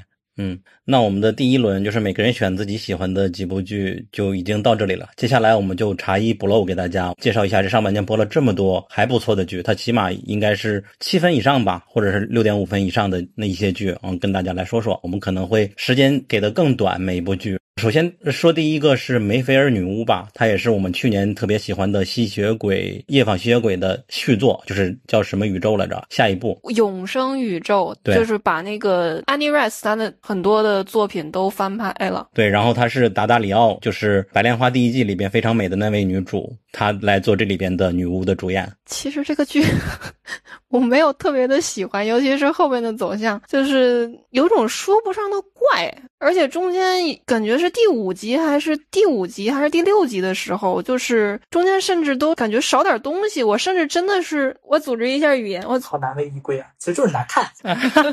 这剧好难看啊！这个确实让我们很失望，也对我是。看完第六集的时候，隔了好久没看，然后一次性的下的七和八的那个资源，结果下错了，我直接看的八，结果发现完全连得上，而且它前面某两集之间感觉也少点东西，但是并没有出现我刚才说的那个情况。对，它就很常规的一个剧集，就是本身是一个医院里工作的人员，突然有一天发现自己有什么超能力，能够让别人暴毙。嗯，后来就是他的家族，他是某个女巫家族的人，然后家族还有一个灵魂在诅咒之类的东西，他们家族把他藏起来，让他不知道这件事，就是怕那个人终于有一天找到他。结果真的有一天来找到他了，他如何去反抗和如何成为真正的女巫的一个故事吧。我没看结局，也确实是觉得就是这个套路我们都太见过了。我不知道结局他最终已经觉醒了吗？嗯，觉醒了。然后很多人对于那个大叔的，就是大叔鬼魂的那个选角很不满意，就觉得这个人实在是太 丑了，太叔太爹了，就不像一个万人迷的感觉。对，那觉醒就是要把他干掉是吗？不是，至少现阶段的觉醒是完全接受这个鬼魂那个来附身自己。他们配合的。嗯那反正未来早晚有一天他也会和吸血鬼那一边有联系吧。嗯，然后下一步宇宙的下一步是什么来着？那现在好像还没有说会翻拍哪个作品，总之，吸血鬼这一系列的狼人吗？难道是？不知道。但是吸血鬼应该在拍第二季了，好吧，至少第二季在做宣传了。就反正《梅菲尔女巫》这个剧，它就是属于那种，我当时写速评的时候写的还是比较委婉，我说是它和《夜访吸血鬼》相比是有一点难看，它就是很难看，就是这个剧除了达达利奥的脸之外，没有什么可看的。主要是他的表情就只有固定的表情，她演技不太好，对，但她的脸的确是一个女巫的脸，这你得承认，她的确就是很好看，他的眼睛蔚蓝，对，她真的就是很好看，但就是，哎呀，嗯，这个开局不是很好了，我们还是快递到扑克脸吧。扑克脸简单的说一下，就是女版柯南的故事，女版柯南的故事走哪死哪。哪个侦探不是？然后女主是那个俄罗斯套娃的轮回派对的女主，我觉得她还是蛮有特点的。过于有特点了，她就是很适合演这种角色。就是她两个角色完全没有任何的区别。落魄的、有点痞气的中年女性，她从女子监监狱就开始是这样的，然后轮回派对也是这里。是，对。然后这个也应该是 Peacock 比较隆重推荐的一部剧，就是它年初就出了嘛，就是今年好像打个翻身仗一样，然后请了好多的明星，尤其是第一集，每集都有明星，讲的就是这个女主角她有一个神奇的能力，就是能够知道对方说话是真是假。就是这个是有限的设定了，他不能知道你真正心里想什么，但是你一旦说这句话，他就知道你是 bullshit 还是 true。就是首先他惹事儿逃跑，然后每集到一个新的地方，每集都遇到新的人，他通过这一个能够断案啊，真的是 social，遇到哪里就和谁成为朋友，然后就这个朋友可能就会死了，然后他就该查死因，这样一个故事。嗯，千万不要和他成为朋友。这是算是今年上半年比较呃怎么说比较成功的一个下饭剧吧。然后而且它是有点像公路剧，然后又是单元剧集，用超能力破案什么，各方面都齐全了。然后这个女主的人设也比较好笑，就是你看起来会很爽。因为我看扑克脸的时候，她这个女主这个能力的设定让我想到了一个漫画金吉夏彦的那个悬疑作品，叫《百气突然带》。它里面那个男主角就是去那个现场看一眼，他就知道谁是凶手。但他也是，他只知道谁是凶手，但他不知道这个事情是怎么发生的。所以他的看点就跟这个扑克脸一样，就是你怎么去还原这个案件的现场。但是百气突然带就是比较荒谬的一种方式。那有点类似了。啊，扑克脸还是非常正经，就是揭示这个行凶的过程，然后再去跟那个嫌疑人对峙嘛。就所以它有大量的场景都是女主怎么样去脱险的，因为她对峙的过程当中会产生危险嘛。所以它其实推理的成分，我觉得是相对较弱一点的。它大量的情节都是公路片的感觉，然后有点像冒险故事，我觉得。又有说这个人和扑克脸的这个女主和柯南三个人搞到一起，哇，这谁还敢犯罪啊？但是他这个能力，我在美剧里确实是第一次见。嗯，然后我还蛮喜欢这个主角的，或者说，我比较喜欢这个演员本人的这个人格。嗯，就是他，他演这个，像图丁刚说的，他演扑克脸和他演轮回派对，还有他也在女子监监狱里，基本上是共一个人格，就是那种头发非常乱糟糟的，然后也是把自己的生活搞成一团乱麻，然后跟身边的人的那个关系都是比较的疏远，然后对自己生活不太能自理，但是会在那个一路上去寻找一些，哎，不知道怎么说，就是去在碎片里去拼凑自己吧。就是除了她女主角我非常喜欢之外，她的案件本身我觉得其实没有特别的吸引人，然后它的趣味性也不是很强。我觉得大部分都是靠女主的角色魅力撑起来的。然后我最喜欢的单集是养老院的那一集，非常的黑色幽默，我觉得拿出来是全剧最出彩的一集。开始以为他们两个是正义之星，是。然后我不知道你们啊，我还挺羡慕这种人生的。他真的是到一个新的地方，然后就无论是个修车的，还是一个电影院里边帮搞模型的，就是他能够想转码就转码，就是哪里都能生存。这种人生还是挺让人羡慕的，虽然说过得有点颠沛流离。这就是公路片的魅力 啊！你是说这种人生？我以为你说你羡慕他策划和走哪死哪的人生。那倒不至于，主要是人家能够体验这么多，我只能在这。对吧？你也可以去，你可以去当那个蜂群的女主呀，也是走哪儿死哪儿，然后也是公路片。谢谢。关键是我没有爱豆呀。另外，它就是里边迷影的文化也是。值得提点的吧，就比如说刚才说那个电影那个做道具那一集，也是两个老的演员，然后揭露出来他们多年在电影圈的一些故事。还有一集他做话剧里边的打扫的人员还是怎么样的，就是演话剧，然后就会牵涉到里边有关话剧相关的那种素材。看起来如果你喜欢电影的话，都会蛮有乐趣的。OK，那我们就进入下一部《怒呛人生》，这个谁想说？这个应该才是今年最热的一部。对我们给他的戏份可能不是很多，已经好多的节目都聊过了。然后我们连宿评都没有写啊？没写吗？没有，一直拖着没写。感觉已经不用写了。你拖的最久的应该是 Pachinko 啊，对，就是那个，就是拖一拖就拖忘了。我坦白自己是没有看下去的，因为我记得，我以为你没看。呃，我看了两集，因为许多的人讨论，我昨天还在群里聊，就是把它定义为。东亚的自我消解的报复的方式，就整个这个剧就很东亚。那我可能我的思想太西化了，我真的是完全没有办法理解为什么我要报复对方，要去对方家门口去撒尿，就是用这种自己。我如果做这种事情，我这辈子可能都会心理阴影吧。我还是人嘛，就是文明的人嘛。但是好像在许多人的眼里，这就是东亚的一个报复方式。那我就我理解不了。你你没见过那种吗？我都在地铁上见过。大人抱着小孩在地铁上拉屎的，那也不是为了报复别人，他只是这个只是就素质低一点，他可能不叫素质低了，他只就是没有见过嘛。但是他这是故意的呀，是不是？因为我们不是生活在北美的亚裔，比如说质子会不会对这个剧就是更有感触一些？我前几天刚看了一个推文博主推了一个小说，那个小说是一个。其实也是一个穿越小说，但是它里面的那个女主，她是一个发疯文学的爱好者，你知道吗？就是这个疯子，然后后来就是穿越到了一个白莲花女主的身上，然后在这个白莲花比较懦弱的那个女主身上，以她的名义发疯。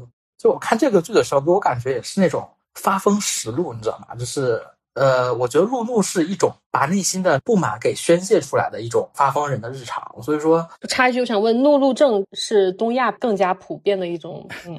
叫路怒症吧，不是怒路症。怒路怒，我不太确定啊。但是我我身边之前我在日本留学的时候，我有一个日本的那个呃朋友，那个女生，她个子很小，就不到一米六的那个样子。然后她开车，她平时就是一个很标准的樱花妹的那种感觉，就是很卡哇伊的那种，还有那种特别可爱。她只要一开车就满嘴脏话。他就是典型的路怒，我曾经亲眼见到过他和日本老头对骂，就是下车对骂。我的天呐，就是因为那个老头起步等红绿灯晚了一点。就是很典型的路怒，但其实我是哪个国家都有，这并不只是亚洲有的，其实外国也有。我觉得他把这个点放到剧里，不是因为说这个是属于某个民族，而是因为觉得想在这个剧里头体现说，这里边的亚洲人都是经常性的会压抑自己的那种愤怒的情绪，所以路怒症其实是一个很好的宣泄方式。因为通常来说，你在车里你怎么骂人，别人是看不到的。嗯。再举一个不恰当的例子，就是假如说，呃，你认识一个人，他这个人平时都很正常，然后突然有一天你看到他在地铁上随地大小便，就会觉得这个人脑子有问题。但是如果这个人从小一生下来，他天天在地铁上随地大小便，你就会觉得他很正常。就是你习惯了他这个样子，等到过了几年之后，他还做这件事情的话，你就不会觉得他是一个所谓的发疯文学的一个人了。所以我们得说一说这个剧的优点，是不是？呃，我觉得这部剧其实是很容易进入的一部剧。就是因为他其实是有非常多的视角来进入这两个人，包括刚刚讨论的亚裔的这个视角，你会觉得东亚人能够同理这种东亚的困境，就是我们精神上这种压力也好，然后或者是生活在北美、生活在异乡的时候，这种文化冲突带来的，包括一些身份认知上的一些困境也好，包括呃，你你要是从阶级的视角你进入，你也可以很好的就是共情男主啊，因为男主他也是一个非常奔波、非常底层的一个打工人，就是从他的角度，你也可以就是你包括阶级的跃迁啊，就是阶级与阶级之间的这种很难达成理解的这个角度也好，肯定也有很多人会从女性的女性身份这个角度去共情女主。其实她她有蛮多可以进入的视角吧。其实我是在呃那一幕，就是女主和丈夫他们灵修的时候，她突然就是开始自我内心开始疏解了。她当时说的那段话，我觉得是完全是她的一个女性身份的视角，就是抛开了她的阶级身份，抛开了她的一些东亚的这个文化身份，就是一个非常普遍的一个女性的视角吧。这个点是让我可以去同感、去共情她的一个地方。嗯然后它的整个故事的结构当中，它的冲突和它的高潮我没有那么喜欢，我也不讨厌吧，就是我没有那么投入，但是我很喜欢它的结尾，就是它前面一直都是像一团火，就是越烧越旺，越烧越旺，越烧越旺，到最后砰爆炸了。但是爆炸之后，呃，我当时评论就是，我觉得你要爆炸，它其实是不难的，就是难的之后是火山喷发之后怎样去归于平静。我觉得这个结尾是比较难收的，但它这个结尾收的还是挺巧妙，就是男女主最后他们是到了一个荒郊野外的地方，他们开始是互相仇杀，最后大家都觉得啊，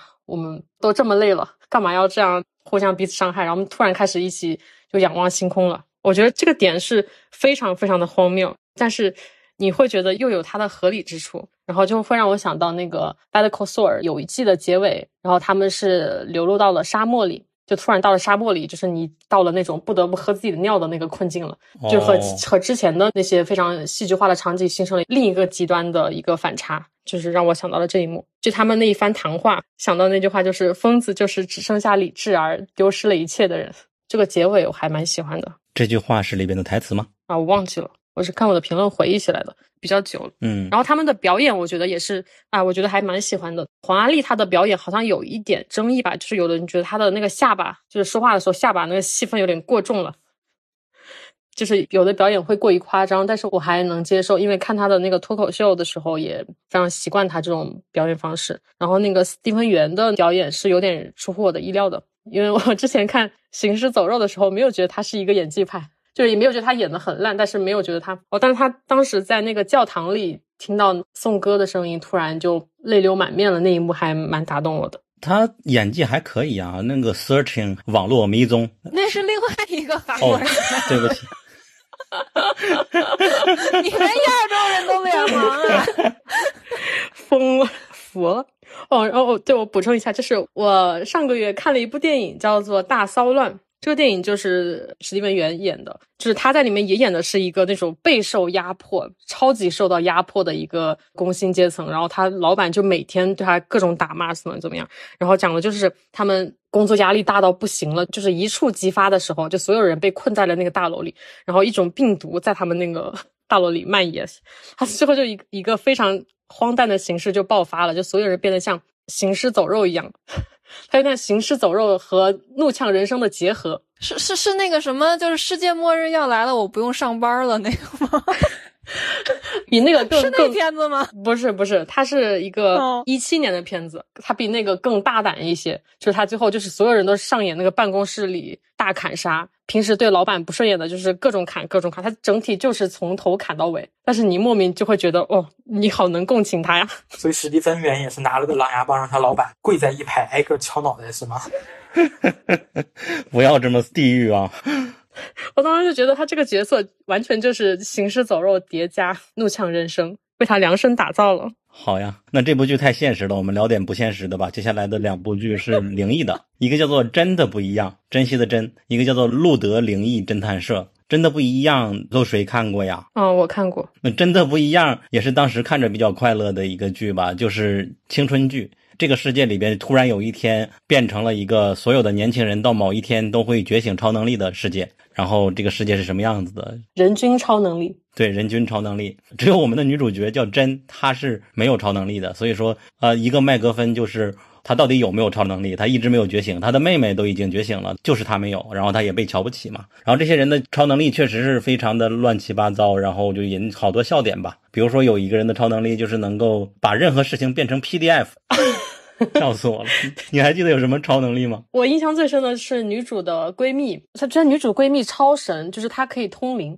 就他可以和任何想要通灵的死掉的人通灵。他通灵不是把鬼魂招出来，而是附到自己身上，然后就会用那个死掉的人的声音和语气来说话。然后他就会经常以这种方式来把女主的父亲招出来，然后来跟女主说话，相当于是一种安慰和开解。然后我觉得最好笑的是，他经常在大家陷入一片沉默和尴尬，就是气氛很压抑的时候，就开始 把希特勒给招出来，然后就他们就成了他们的一个那种保留。节目，大家不要不开心了，把希特勒呃招出来给大家乐一乐，好缺德呀！然后就会把他弄出来，然后跟他说啊，你知道现在纳粹这个东西已经是个历史名词，就是你们已经在历史上就是大溃败了吗？缺大德！你知道现在是一个怎么样的一个平等的世界吗？就开始给他讲当代世界的法则，然后就会把那个希特勒弄得超级崩溃。希特勒会几门语言啊？能不能听懂他们的英语啊？你这么说，我好像忘记他当时用的是德语还是法语了，还是英语了？好像是英语的。我印象的都是那些奇奇怪怪的能力。他们也不是搞了一个招人的俱乐部嘛，就是召唤海洋生物那个 手往那个窗口一伸，然后就等等等，突然就来一个海鱼，终于破窗进来了，笑死我了！毫无意义的能力，还有会穿墙，但是又不是真的穿，不来了。对，穿墙那个能力也超好笑，就是卡在里面，而且还要把衣服都脱掉，就是像一般人嗖的一下就过去了，他那个还得有一些规则，就是我的衣服过不去，我得穿之前先把衣服脱光，然后再过去，就是使了半天劲。如果那个墙稍微厚一点，他可能整个人半边身子过去了，屁股还在外面。对，然后有四十八小时吧，外人过去就发现墙怎么出现一个人的屁股。对，然后有一集的整个的冲突就是他们这个打引号的超级英雄小队要去拯救一个一个一个一个事件，但是这个穿墙的人的屁股还留在那儿，就得安排一个人守在那儿，不然路人来来往往的也不太好呀，也不太安全嘛。但是这个屁股后来火了的，就是这媒体来曝光啊，还真的变成了一个艺术。那整个片子就比较轻松吧，我觉得还挺好下饭的。而且它每集还挺短的，就半个小时。而且你们也知道的吧，女主后来的超能力是猜得到的吧？嗯，对，她的超能力就是，我觉得这个这个点还蛮有意思的。对，这里边唯一一个正经的超能力者就是那个会飞的人，很帅，好是她的前男友吗？还是暗恋的人呀？好像声称是她的男朋友，他们也约会了，然后也亲密的举动也做了，但是他同时约了女主和另外一个女的同时一起约会。啊，还有一个特别 厉害的超能力，就是随时随地都要戴手套的那个男人，他能让人秒高潮。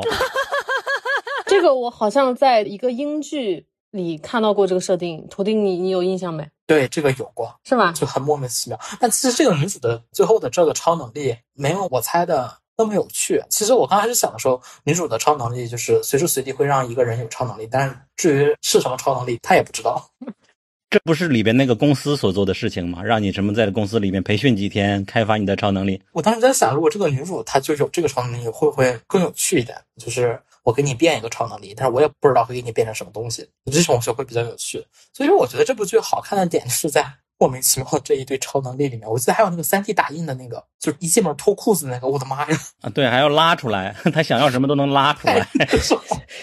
拉什么写字笔，而且都要半小时、一小时才能拉出来一个，这个 效率。但是他有一点就是后边不喜欢的地方，就是他对自己的同学做的那些事情不在乎他们，我感觉有点也是像怒呛人生一样了，就是惹人自己又不利己。我觉得他故事比较一般，我就是对超能力印象比较深。对，他就嘲笑自己的妹妹吧，就不在乎别人青春方面的思考吧。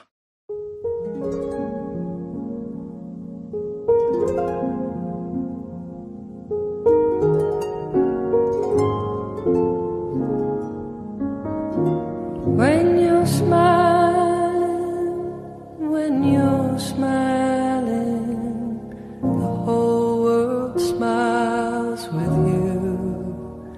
When you're laughing, when you're laughing, sun comes shining through. But when you're crying,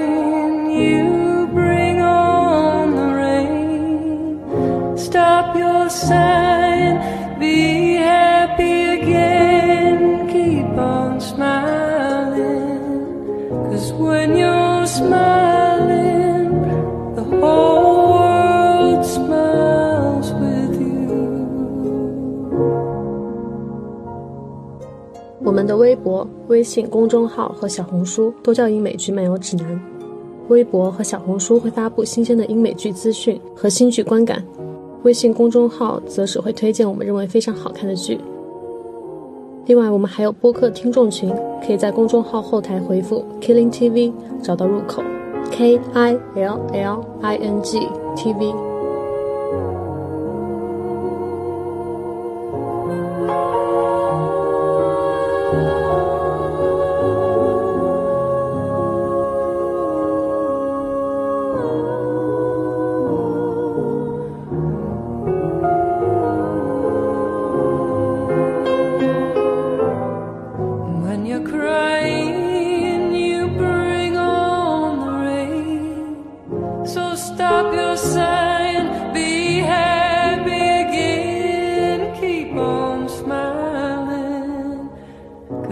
Smiling, the whole world smiles with you.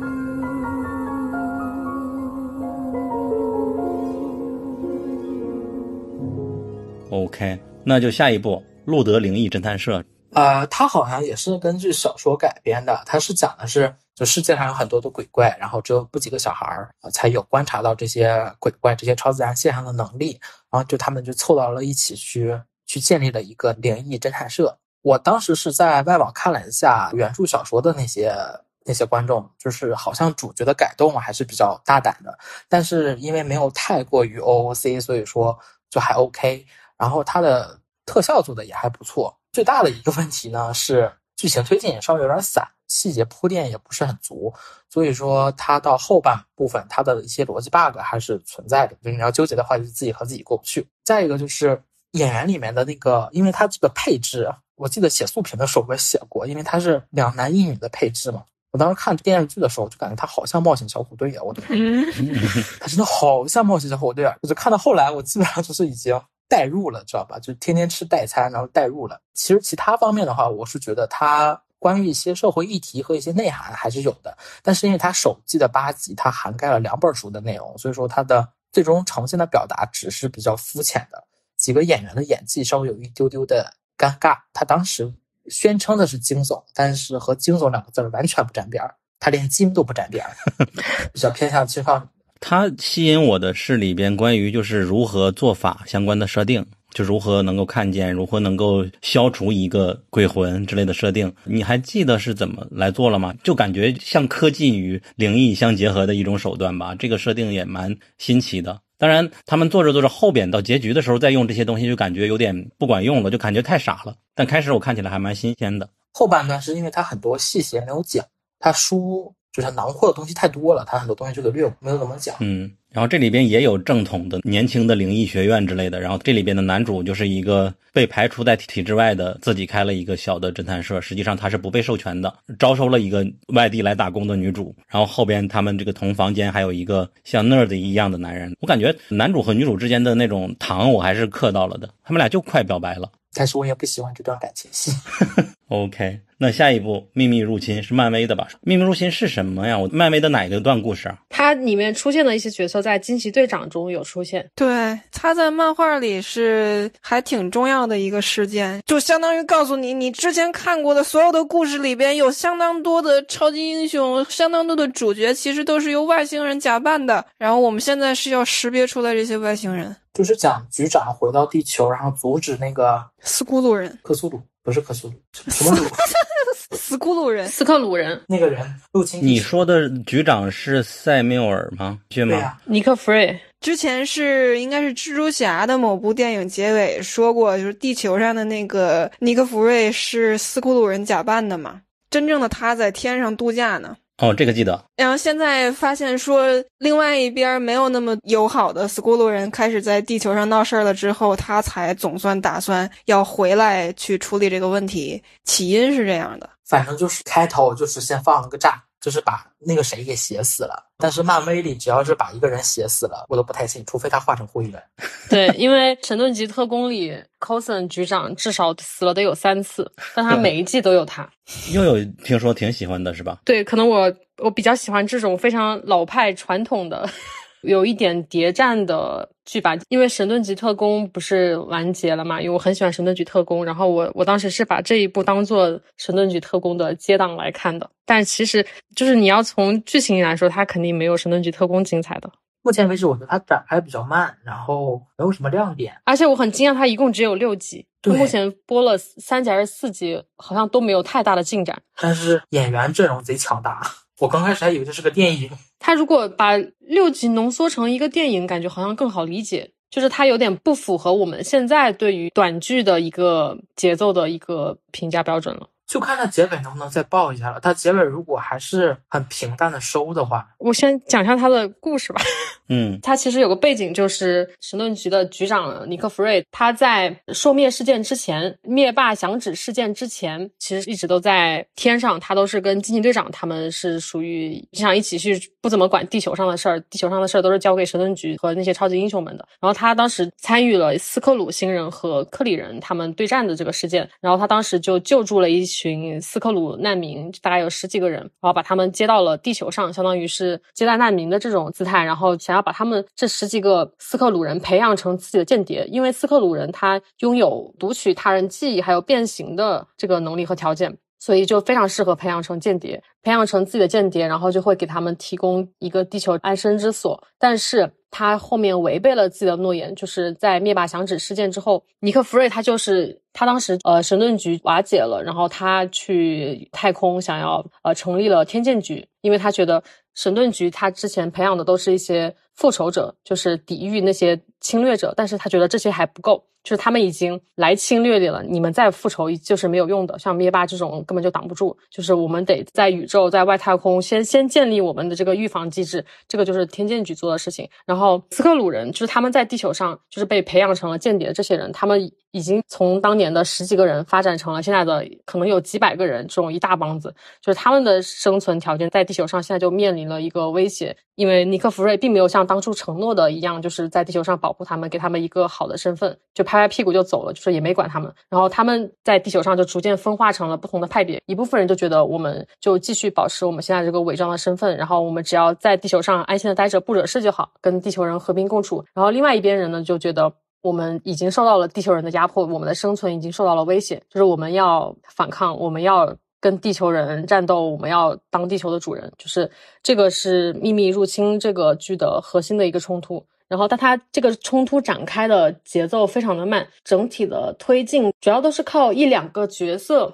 的一些秘密行动来逐渐推进的。它虽然整体看上去是斯克鲁人和地球人的冲突，但它给你的感觉格局没有拉的那么大。但是如果把它当成一个谍战剧来看呢，它又没有像特工凯特那种很有冷战背景的那种冷峻的感觉，它又缺少这个氛围。虽然它这部剧的设定，它的背景好像是有在影射，就是美国和俄罗斯又又处于冷战，然后世界可能会爆发第三次世界大战的这个背景，但是它整体没有达到那种那个一触即发的氛围，它这方面做的还不是很好。听得出来你对神盾局特工的真爱了。这可能是我们组里唯一还在坚持看着漫威啊，衣柜也是坚持看着漫威的主播了。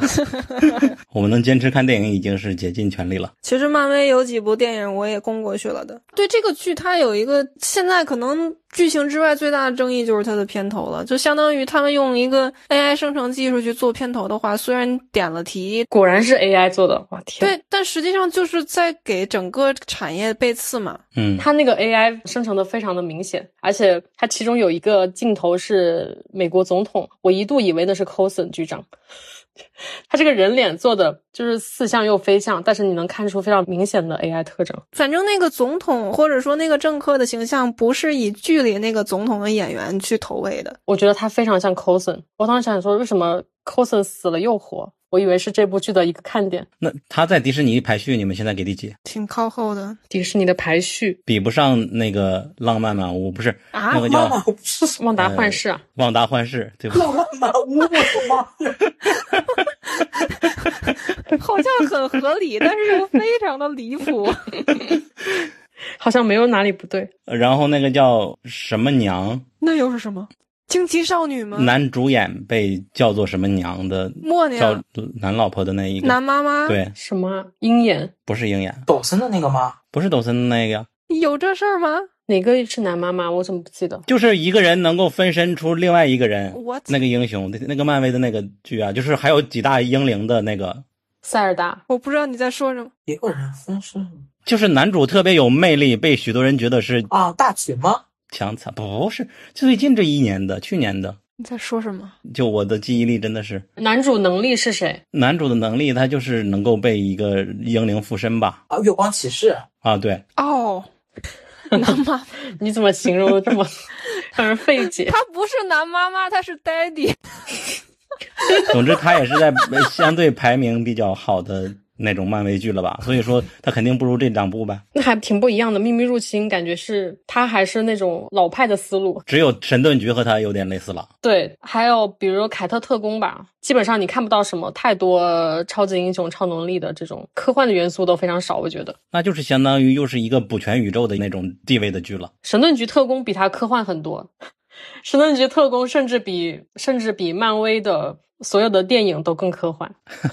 哦，对了，顺便就可以提到那个洛基的下一步要来了，并且反派要换人是吧？主要是你不知道以什么形式换呀。虽然以康的那个大设定来说，他换成任何一张脸都是非常合理的，但是影像的呈现上就是另外一个问题了。会换演员，我觉得没什么疑义，但是就是怎么去实现这个形象的转变。啊，就是说换个演员再演康的意思吗？你的意思是？对，因为他怎么说呢？他跟之前其他的角色那个演员的替换的性质还不太一样。好呀，那漫威我们已经给了这么多时间了，真的很难得了。下一部《劫机七小时 》，谁来介绍？我没有看过，但是群里最近一直在讨论，它是一个情节比较紧凑的爽片。哎呀，我今天刚发了剧评，它就是一个飞机被劫持了，然后飞机上有一个人，他正好是一家企业的谈判代表，然后他就想利用他自己的这个专业嘛，去和那个劫匪去谈判，然后去拯救飞机上这些人。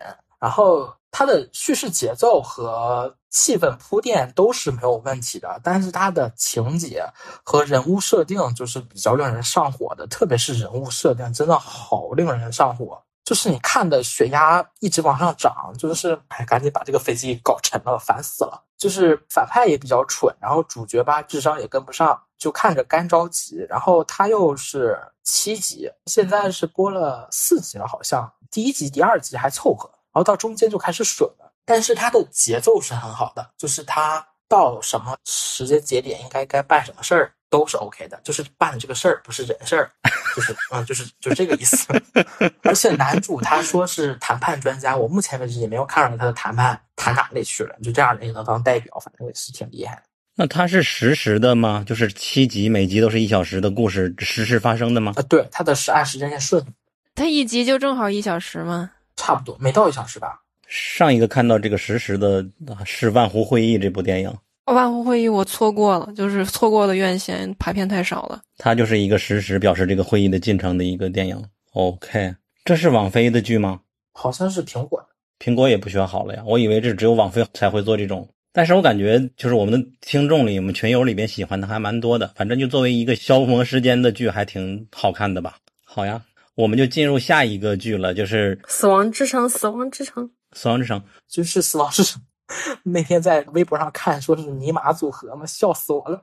然后其实他是那个《行尸走肉》的完结之后的第一个衍生。呃，他讲的是 Maggie 的那个儿子，然后他被一群来自曼哈顿的暴徒绑架，然后根据暴徒的口哨上，他认出来那个是曾经尼根团队的成员之一，叫什么？克洛特还是叫什么？然后呢，他就向尼根寻求帮助，然后尼根呢，因为心有愧疚，所以说肯定会帮他的，然后就尼玛组合就去曼哈顿去。目前为止的话，外网的口碑还是可以的，均分大概是在七分以上。呃，我目前为止比较喜欢这部衍生的一个原因是，呃，在这部衍生里，尼根的相对于比较凶残的一面再一次被挖了出来。是说他以后如果还想继续挖尼根这个角色的话，我觉得是一个很大的看点，因为他的确这个角色的复杂性是在母剧当中其实有一点点看不出来了，然后在衍生剧他再一次挖出来他凶残的这一面，我觉得是看起来比较爽的。然后再加上他首集他的节奏展开也比较快，就会让老粉丝更加期待他后期啊尼根这个角色怎么继续往下发展。因为他单纯洗白已经没有什么意思了，你现在重新把他的曾经的那种残暴再一次挖了出来，那就很有意思了。你就想看他到底怎么去讲这个东西。然后再一个就是，千万不要给他俩写感情线，我的妈呀！我在外网已经看有人在期待他们两个人的感情线了，这是什么？有病啊！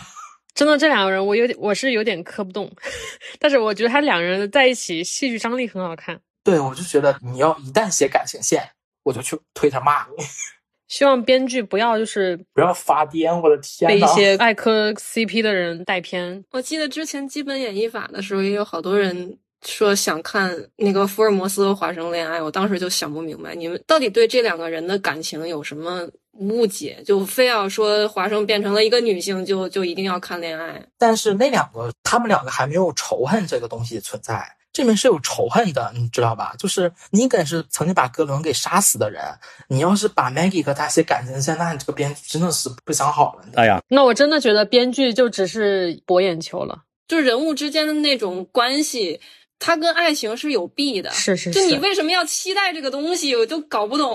爱磕 CP 还是去看泰剧？够你磕！再说一下《死亡之城》这部剧的丧尸的造型比母剧更上一层楼了，就是甚至是那个丧尸就感觉好像不是一个人，是一群人捏到了一起，成了一个怪物的那种感觉，然后视觉刺激还是挺。它有那种病毒化扩散的感觉，像那个《僵尸世界大战》里面那种大场面。这部剧里就有很多，因为看《行尸走肉》，就是很多人会觉得到后面几季怎么都变成了那种社区之间大战、人与人的斗，就是大家想看丧尸都很难看到那种大场面了。因为其实你你一个团队之间，你已经过了这么多年，你怎么去对应这些丧尸，你都已经其实你自己心里已经轻车熟路了，就是不会让自己再轻易的陷入那种被丧尸围困的这种险境了。所以你再拍那样的情节，其实也不太现实。但是《行尸走肉：死亡之城》它就是。因为他这里的他把一群一个小队，他缩减成了两个人，就是你两个人是被围困在一个陌生的城市里，就是你再次被丧尸围困，这个情节就是是是有可能的，就是比较久违的看到那种丧尸的大场面的这种刺激的情节，然后包括那个反派他设计了一个场面是。他囚禁了一个人，然后那个人逃生的时候是跑到了那个楼顶上，然后你可以看到曼哈顿这个城市，它是那种钢铁森林一样，就是大楼与大楼之间非常高，然后挨得很紧密，然后大楼大楼之间它会有那种穿梭的绳子，它会形成这样一个交通的网络，然后那个人就是在绳子上穿梭的时候，准备逃生的时候，然后那个反派就是把那个绳子直接剪断了，然后他就直接从高楼二十层落到了下面的丧尸群中，就是第一集的这个结尾。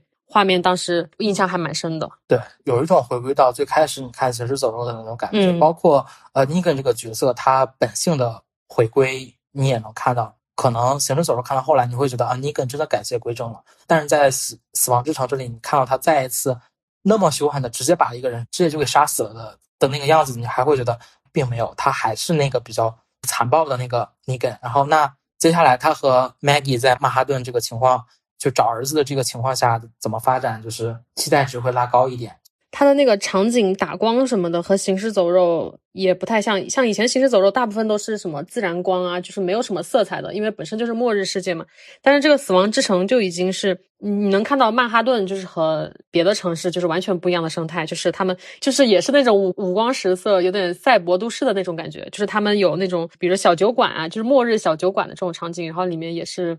在《行尸走肉》里没有看到的一些场景吧。原来丧尸世界曼哈顿也是这么高端呀！啊，还挺不错的。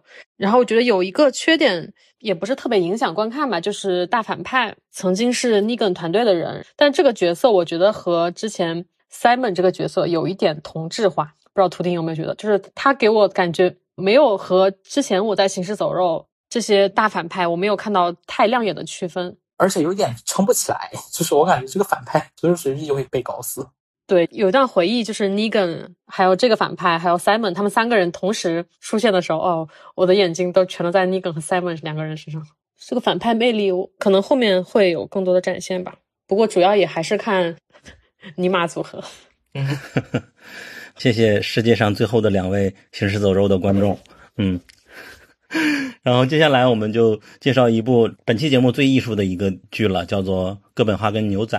它的导演比较有名头嘛，叫 N.W.R，那叫尼古拉斯·温丁雷弗恩，他是戛纳的多年作者吧，早年就是凭借《亡命驾驶》就开始第一次入围戛纳的主竞赛，然后后边他还有《为神能术》。以及霓虹恶魔都入围了戛纳的金棕榈，然后他也是反派波米个人认为的戛纳的前十的作者之一，五大作者之一啊，五大作者之一。对，所以说因为这些名头，我们去看了这部剧，但是我感觉剧来说也没有多喜欢，但是他的风格确实是独树一帜的，灯条美学，灯条美学。对，所以说佑佑也看了是吧？前几天你还没看呢。啊，我没看，但是我一看剧照，我就大概能 懂你说的那种，因为 N W R 的他的电影美学就是这种，给我的感觉都差不多。而且他选择的演员都是经常会演那种很空洞无物、很虚有其表那种，像 A I 一样的那种演技，就是你看不到他有任何的情绪的起伏，他甚至不怎么眨眼。我觉得他的人物在他的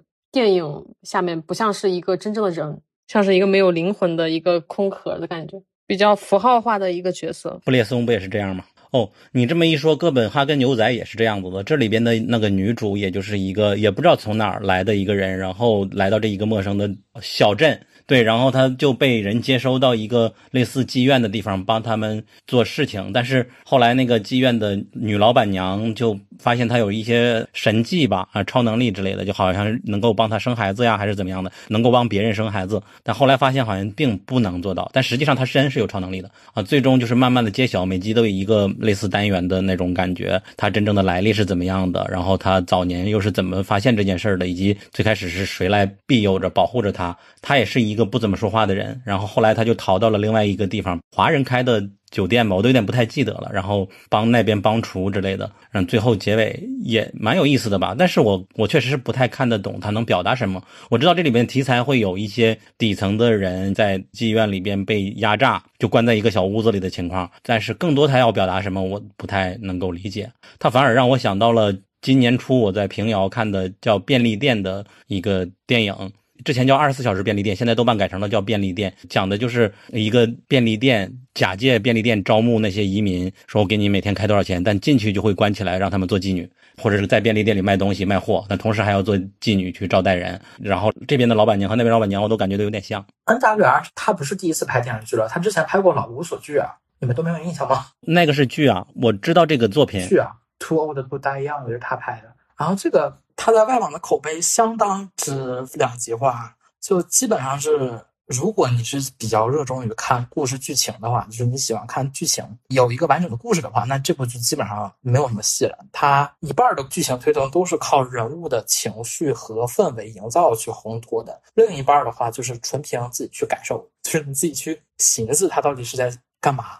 然后他的那个镜头和光影色彩的运用真的是太有风格了，就基本上当时看预告的时候就觉得他和《老无所惧》应该是一个导演吧，然后去搜一下，然后发现果然就是那个导演。然后其实这个剧也我觉得应该是关于女性情感和女权觉醒是有一定关系的，但的确太难懂了，看一遍基本上看不太明白。你喜欢他的风格的话。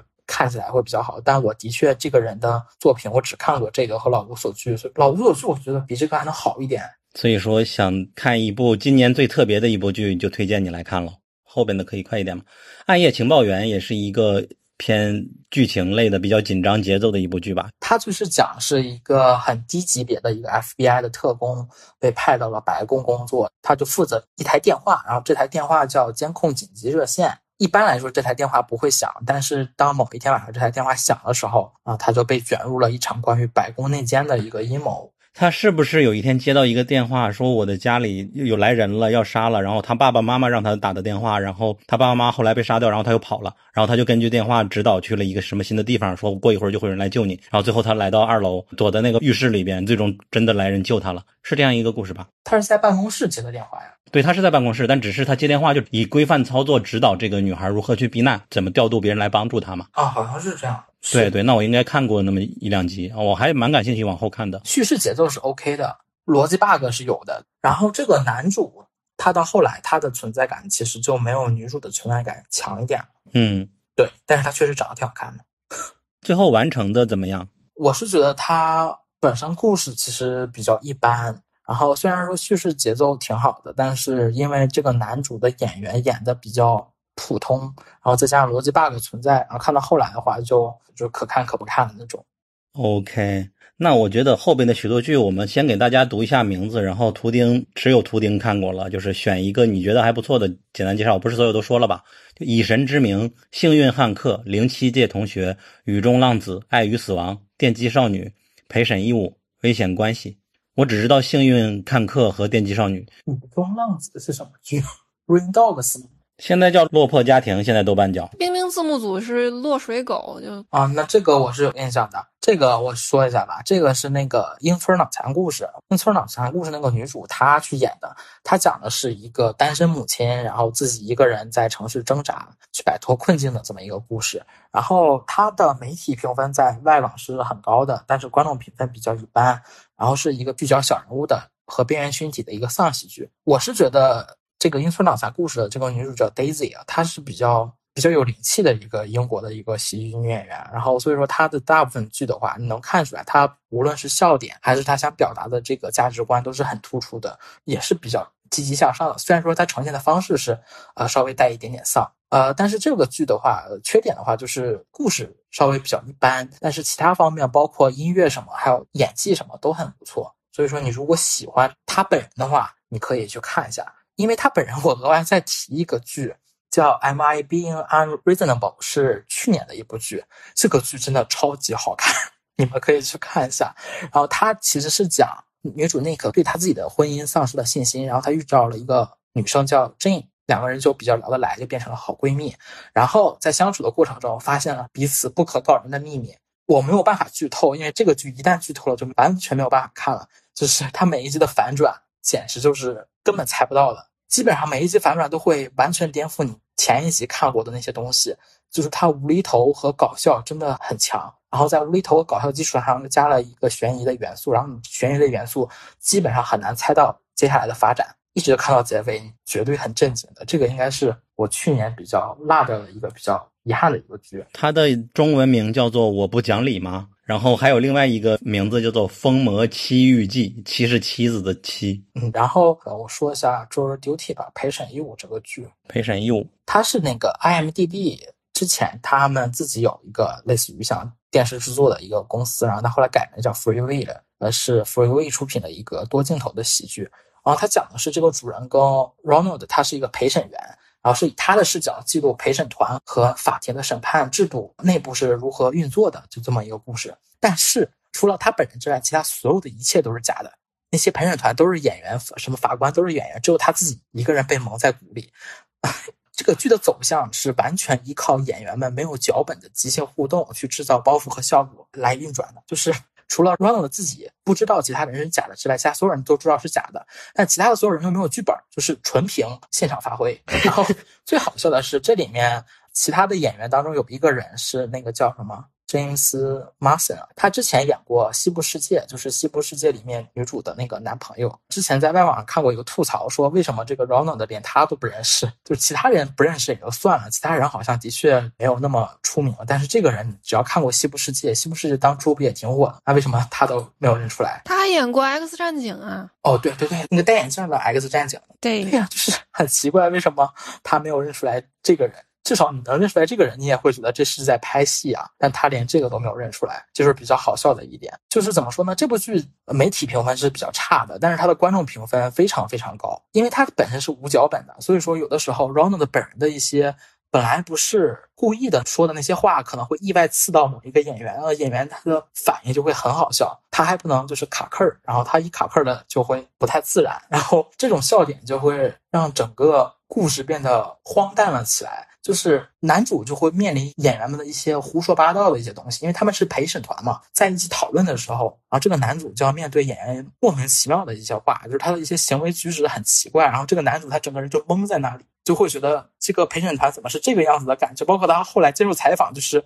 啊，他完全不知道他应该说什么，然后他就自己一个人尬在那里。但是到后来，就是我比较在意的是，Brown 这个人他是真的不知道，因为实在是太无厘头了。而且这个表现形式也是我看美剧，最起码是近几年美剧、英美剧里面都很少看到的一个东西。那所以说，这个不知情的人，他后边可以起诉他们的意思吗？就是他之前有没有说签过什么协议？他哪怕被这样，他也没有权利去告他们。这我不知道了。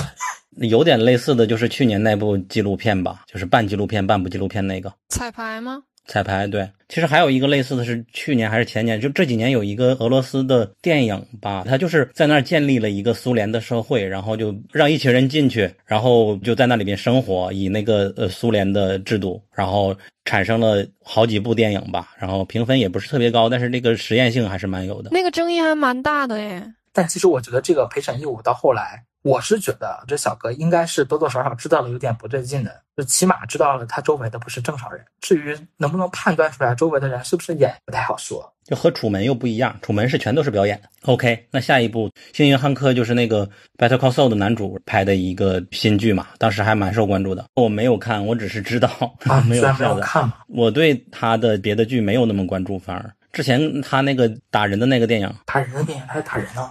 那 Nobody Nobody 对他有一个电影专门演一个打星，嗯，也拳拳到肉，但是我看着也一般，但是评价还挺好的。评价高可能主要是因为他转型转的比较猛。嗯啊，就是 Lucky Hank 这个剧呢，就是《风骚律师》男主在《风骚律师》完结之后，算是接了第一个电视剧的活吧。应该是，它是改编自一个普利策获奖作家的一个小说，叫《正统丑角》啊，讲的是一个英语系主任的中年危机的故事。它这个故事和前年吴山竹的那个英文系主任很类似，很类似，甚至设定都是英语系的主任。然后，但这部剧更突出的是在中年危机上，而那一部可能更突出的是在工作上和呃家庭关系这两点。啊这点在《Lucky Hunk》这个剧就不仅仅是这一点了，工作上。师生矛盾、同事矛盾、家庭上夫妻矛盾、父子矛盾，然后父女矛盾，全部都有矛盾，和周围所有人都有矛盾。呃，说实话，和吴山卓的那个剧差别不太大。就是你说他特别差吧，没有，他挺好的，然后演员表演都挺好的，但是倒也没有特别出圈的、令我印象很深刻的情节在。就是刚开头好像是他是夹胡子还是什么玩意儿夹出血那块儿挺好笑的，他和他同事闹，然后莫名其妙的把胡子给夹掉了。所以是个偏喜剧的吗？啊，对，偏喜剧一点，丧喜剧吧。幸运汉克为什么叫幸运？为什么叫幸运呢？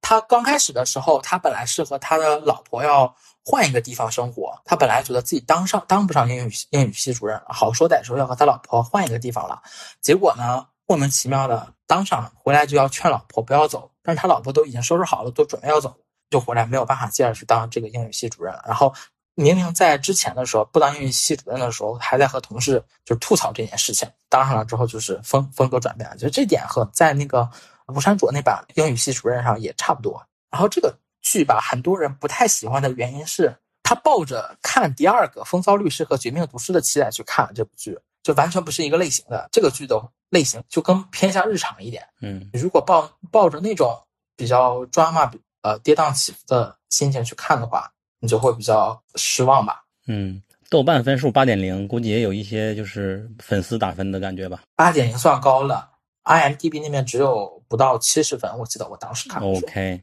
那下一部零七届同学这个剧是阿玛总今年推的，然后他讲的是一群呃曾经在女高上学的一些同学，他们十年之后重新相聚在这个校园，结果突然世界末日来了。整个世界全都变成了汪洋，然后只剩下他们这个校园飘在水上，这群女生就被困到了这个这个一亩三分地儿这块儿，然后他们学生时代的往事也被他们重新翻到了台面，比较抓马的一个喜剧吧。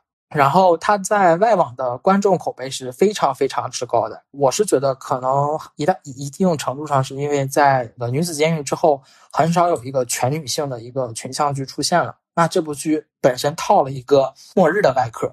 然后又是关于女性情感和女性之间友谊的这么一个剧本，所以受关注度还是比较高的。再加上它有关于校园暴力、同学情、师生恋，还有抑郁这些议题都有涉猎，那我是觉得讲的深度也有，然后完成度也不错，然后每一个主角脑子也不怎么太正常，然后这个笑点也有，所以说我是觉得挺 OK 的。而且它的这个结局也不是一个美好结局，是我比较意外，能看出来编剧导演是想搞第二季的。所以如果你想看一个全女性的群像剧的话，这部剧是比较适合的。这个女主是之前《美国众神》里面的男主他死去的老婆演，哦，我就认识他一个人。艾米丽·布朗宁，我也很感兴趣。呃，电击少女，我记得，比如说 New 字幕组他们很喜欢，他们就主动翻译这部剧嘛。对 Power 的话，是觉得比较一般，它的 IMDB 口碑不是很好。它也是小说改编，它讲的是全球各地的少女突然手上可以发出电击，她们也可以通过接触的方式让成年女子有电击。就刚开始只是青少年可以电击，然后他们碰一下成年女子，成年女子也会有这个能力。突然一下子男女的地位就产生了反转，因为它是小说改编嘛。本身的这种女性团结题材的这个剧的话，那受关注度也会比较高，应该受欢迎。比较遗憾的是，除了难以置信的这个女主之外，其他的年轻的那个演员的话，演技就比较一般。但是我是觉得他这个故事设定的确挺有趣的，然后剧情多线叙事什么的也还 OK。怎么说呢？其实看到结尾的话，我觉得它应该会有第二季，但是因为它是亚马逊，亚马逊有个很不好的一点就是，有些剧明明挺好的，它就不续订，就莫名其妙就砍。嗯，包括那个在阿 o 总之前有一部《荒野》，也是关于荒岛求生的，只不过没有惊悚恐怖。其实那部表现也不错，结果他莫名其妙的就被砍了。然后其实这一部呢，《Power》这个剧，我有点担心，如果续了第二季，然后第二季没讲完再被莫名其妙砍了，那就比较尴尬。反正是阿 o 总好像每一个女性团结题材的剧都活不了太长，感觉就是他如果续了的话，就最好是一直续到它完结，把这个故事好好给讲完。目前为止，我是觉得这部剧比较一般，因为它虽然是多线叙事，但其实它每个线的叙事都不太有趣。我要吐槽一下这部剧的艺名《电击少女》，我觉得它这个剧很大程度被这个艺名给耽误了。对，其实你说《电击少女》，我都不知道是什么剧。对，挺多人说这个译名不好的，就是本身 “power” 这个词就是一个多义词嘛，它只取了那个最表象的一个意思，它甚至连直译都没有。然后这个女主不就是遗传厄运的女主吗？嗯，难以置信，遗传厄运，她是非常的演技派了。她演的挺好。好，爱与死亡。爱与死亡其实同类型题材，它今年已经是不同的呃制作平台重新拍了一部。这个故事呢，本身是讲的是一九八零年的一个真事儿，是讲一个家庭主妇突然砍死了自己的一个教会的朋友，就讲这么个事儿。然后呢？这个故事在去年的时候被呼噜拍成了一个剧叫《Candy》哦，然后今年是被 Max 重新拍，然后让那个奥妹演女主，然后重新拍了一遍。原来是 Candy，他们是同一个故事。对，他们是同一个故事。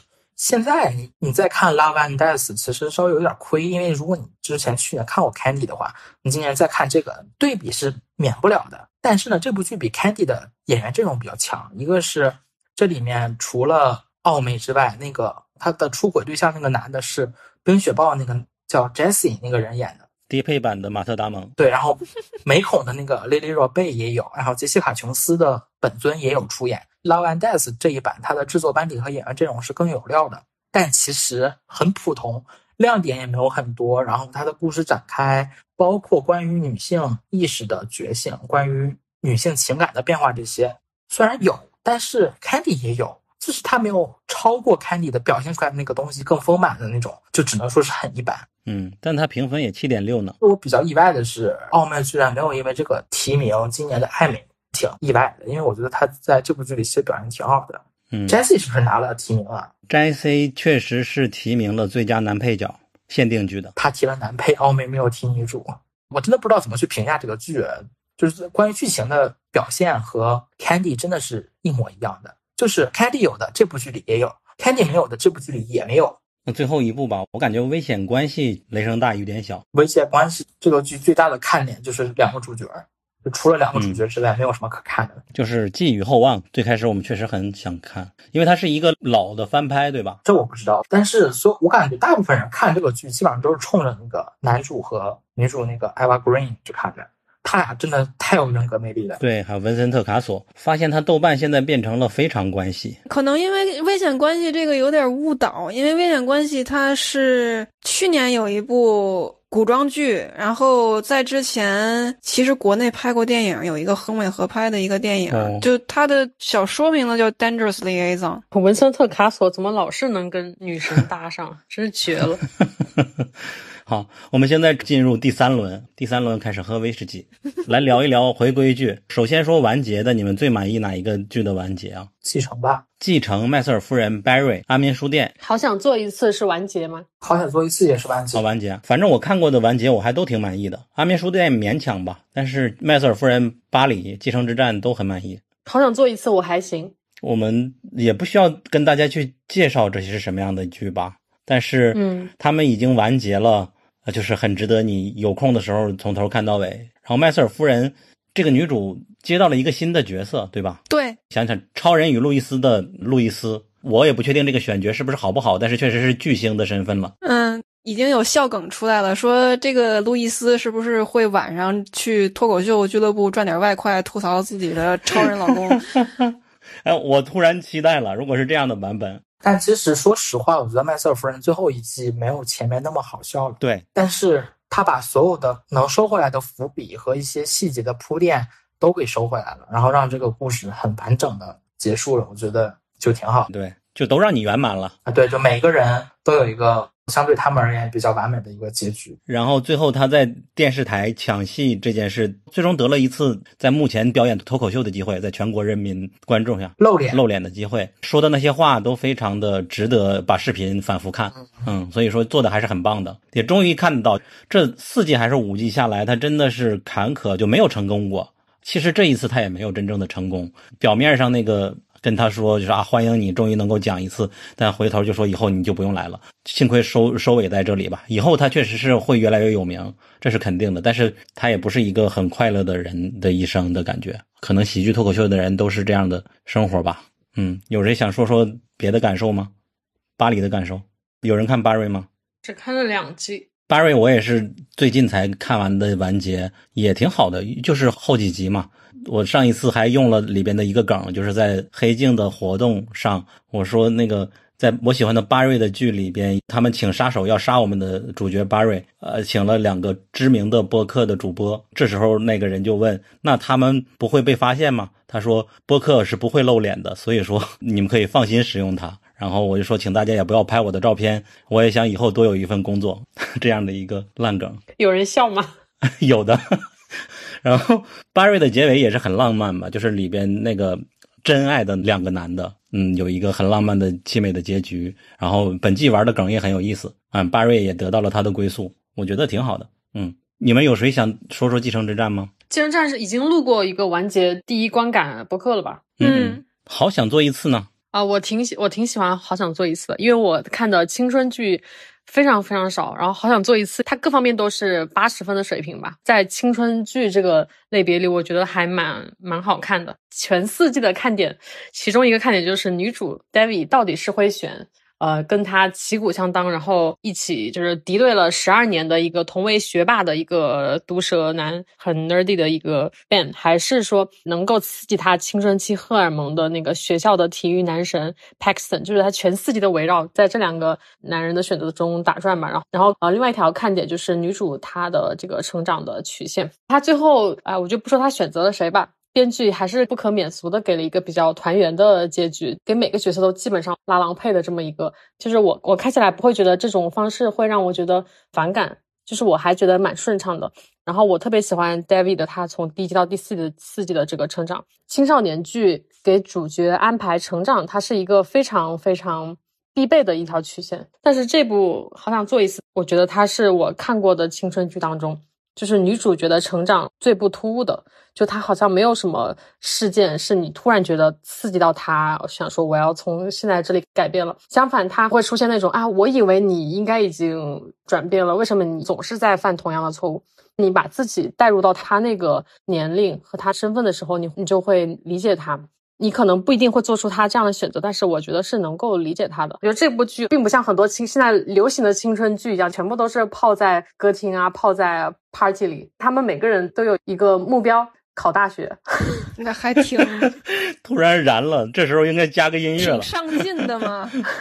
这个点博人传，博人传觉得，还蛮还蛮少见的吧。就是他们每个角色，就是高一的进来的时候，就是有一个心中的目标的学校。就女主她保底就就是要上藤校，她最想去的是普林斯顿。然后她怎样为这个目标而奋斗啊？虽然我也很喜欢男生，我想要就是好想做一次，但是但这个目标她是一直是没有变的。然后包括其他几个角色，她也比较正常的校园生活，就不只是那种声色犬马的青春片。我我问一下，最终他们都做了吗？做了，女主还跟两个不同的人做了，就是观众其实从第一季想的那个人，他反而没做。哦，就这个好像是大家觉得比较可惜的地方。你不一定要跟他在一起，但是这么好的肉体浪费有点可惜。好呀，足球教练是也完结了吗？对的，也是很很美好的一个结局嘛。本身它就是一个喜剧嘛，然后给每个人安排的归宿都很浪漫，它就没有那种超出大家预期或者说很离谱的那种人际关系的发展。好想做一次也是，他他没有什么 drama 的情节。嗯，对，就他不搞这个，在至少在我看的戏里边还是挺难得的，就是他不会拿这个东西作为一个卖点，人际关系该怎么发展，他就正常的发展。包括那个，比如说里头不是有一个就是做公关的一个女生 Kili 嘛，她最开始是和一个年轻一点的球员在谈恋爱，后来又跟那个岁数大一点的一个成为了男女朋友。结果最后一季就是他和那个岁数大的就分手了，这两个运动员就开始争，最后去找这个 Kili 问到底和我我们俩谁更想做我们俩谁的女朋友，结果这个女生直接给拒绝了，你们俩我谁都不想理了，现在。其实好想做一次结局，也有很多人希望女主两个人都不选，就不一定要这种。嗯。但是其实他他选的那个人我是 OK 的，嗯，，OK，嗯，还有哪一个结局了？大哥大姐结局了吗？没有，我们的星球我不知道会不会有第三季，第二季怎么样？好像是我们本场唯一提到的一部纪录片，没有太多可说的，就就是大卫·爱登堡老老爷子他们团队做的又一部非常高质量的纪录片，然后是 Netflix 出品。之前我们看到他的一些纪录片，比如说《地球》啊，呃，《蓝色星球》《绿色星球》这些，其实都是 BBC 出品的嘛。其实我觉得纪录片的其中一大看点，除了自然啊、动物这些东西，就是它的技术的进步。嗯解说人，对他解说人之外，它的技术的进步，我觉得是蛮明显的。因为你能看到，它其实很多时候它不会说跟你有特别 shock 的一些素材的更新，但是你能看到，就是讲同一个题材的时候，比如说五年前的内容跟五年后的内容，它是完全不一样的，就是在尤其是大屏幕上呈现的时候，它那个区别是非常明显的。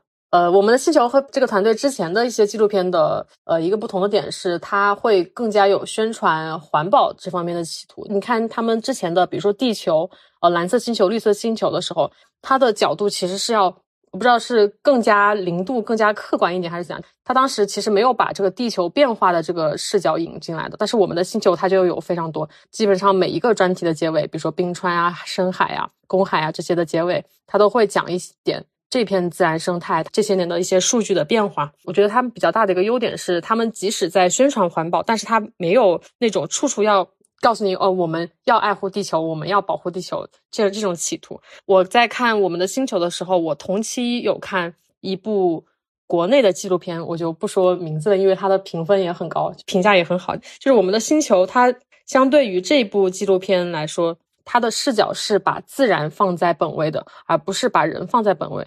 就是意思就是，比如说我在拍这片大自然上的生态的时候，我并没有想说怎么样要让它和人类就是达到一个天人合一的境界，就是我们要怎样去更好的利用它，嗯来为我们服务，然后同时也不会对那个自然造成太大的伤害。他这方面的企图，我觉得是没有什么的，然后也不会有那种像小作文一样的告诉你，就是啊，我们在这方面做了多少多少的努力呀，我们退耕还林了多少多少多少呀，而是我觉得是完全是用把一切的语言都交给了镜头。一些比如说旁白需要解说的部分，几乎是没有任何的抒情方面的语句，就全部都是很平白的一些秩序，包括一些数据的呈现。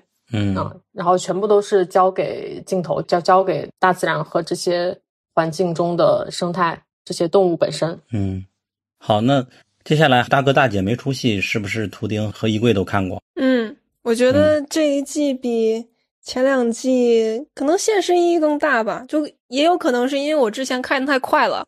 所谓大哥大姐没出息，他相当于是一家四口，母亲是之前当上了脱口秀演员，最小的儿子很早就当上了歌手，然后他的原型是 Justin Bieber。其实应该是大姐大哥没出息，他就是老大是个女儿，还有一个二哥，这两个人一在剧的最开始是一个没什么正经工作的状态，但是他们通过一季的努力，大姐变成了娱乐圈的经纪人，然后这个大哥也当上了一个说不上有多有名，但是能演上一些作品的演员。到了第三季，这两个人陷入了一种工作的疯魔的状态。他们进入到了娱乐圈的这个领域之后，变成了一种非常疯魔的状态。从讲故事的手法上面也搞出了一些，比如说魔幻现实的东西在里边。之前的两季是没有过的。比如说有一集是这个哥哥去拍戏，然后因为这个戏特别的无聊，所以整个片场都是一副黑白的状态。他在这一集里头就恶搞了之前托比马奎尔的一个电影，在黑白的世界里头出现了一点点的彩色。其中有一个女演员，她原本是非常希望说这个剧能精彩的，但她制定了一系列的规则，自己反而因为拍了太久，没有办法去突破这个规则，所以融入到了这个灰白的世界里边。当她终于展现出来了自己的一点本性的时候，又叫这个哥哥说：“你你帮我把我的身上的颜色重新盖上，这样我能稍微有一个过渡的时间来适应这个戏路的转变。”呃，就是类似这样的这种比较魔幻现实的表现手法也有很多，可能也是因为我在同期看《进行之战》吧。这一季里头出现了一个就有点像 Jeremy Strong 的一个演员，他只要接了一部戏，就永远的浸淫在这个角色里头。哥哥他是一个男同嘛，所以就是两个人谈恋爱的期间，从来没有一次正常的相处过。这个演员他永远是以角色的方式去对待哥哥的，直到有一天他突然没有戏可接了，没有戏可接了之后，他整个人就失去自我了一样子，在街上发疯。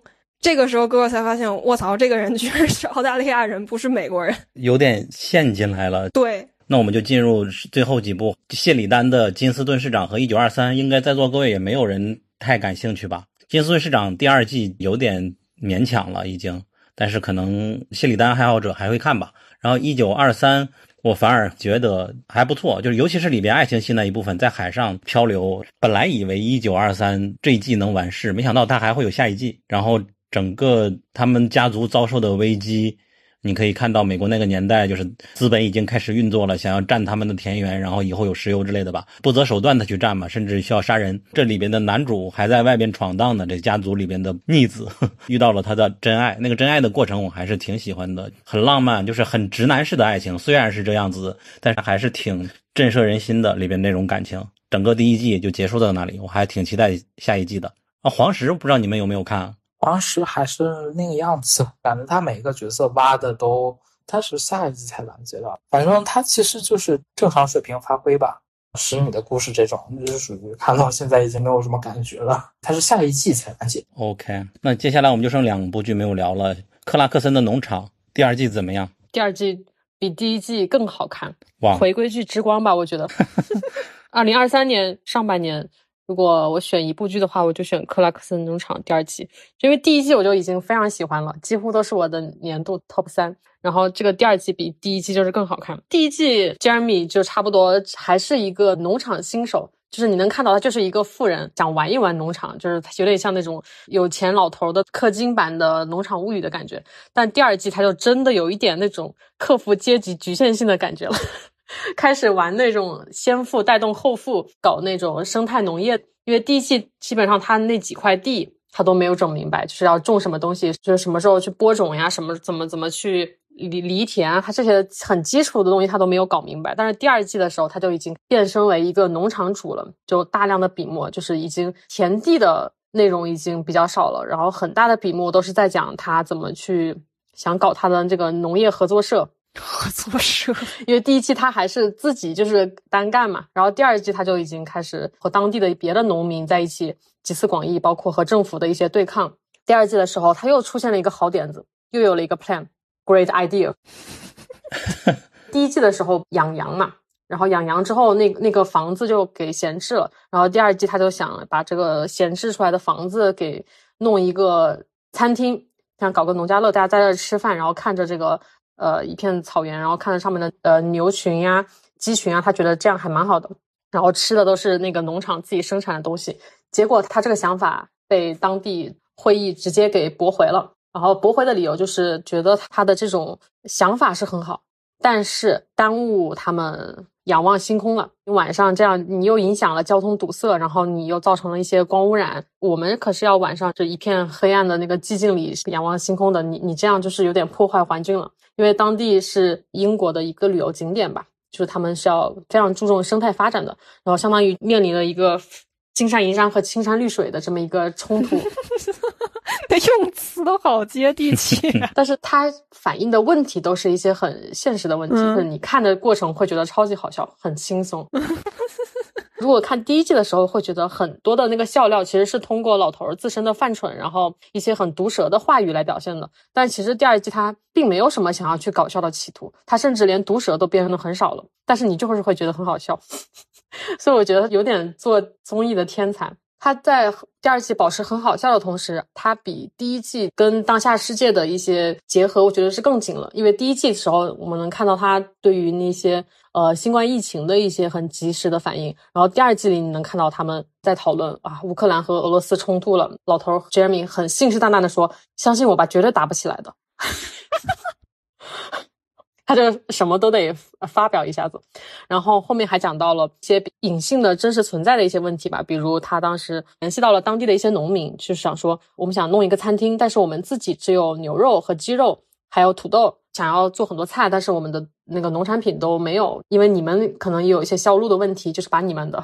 放在我们这儿，我们搞这个农村合作社，我们一起把它给卖出去。然后这个想法就是得到了当时很多农民的支持。结果却被那个会议给驳回了。你看的过程中，能够感觉到哦，很多法律存在了很久，但是你不知道它存在的意义是什么。就比如当地有一个法律是，当地有一种动物叫做獾，非常非常多，他们携带一种病毒，会传染给牛，牛会染上肺结核，基本上就是没治了。但是政府对这个的看法是，獾是我们的保护动物，不能以任何的方式杀死它。如果被发现，要处以四千英镑的罚款，坐十二个月的牢。而且按每只的来判的，所以这就给当地的那个养牛的那个农户造成了非常大的困扰。然后当时 Jerry 他们就去拜访当地的农户，发现那个养牛的一个农民，他养了一百二十头牛，他有六十头牛都传染了肺结核病，然后就生活非常困难。但是这个问题就没办法解决，因为你也不能对獾做什么，就它是保护动物。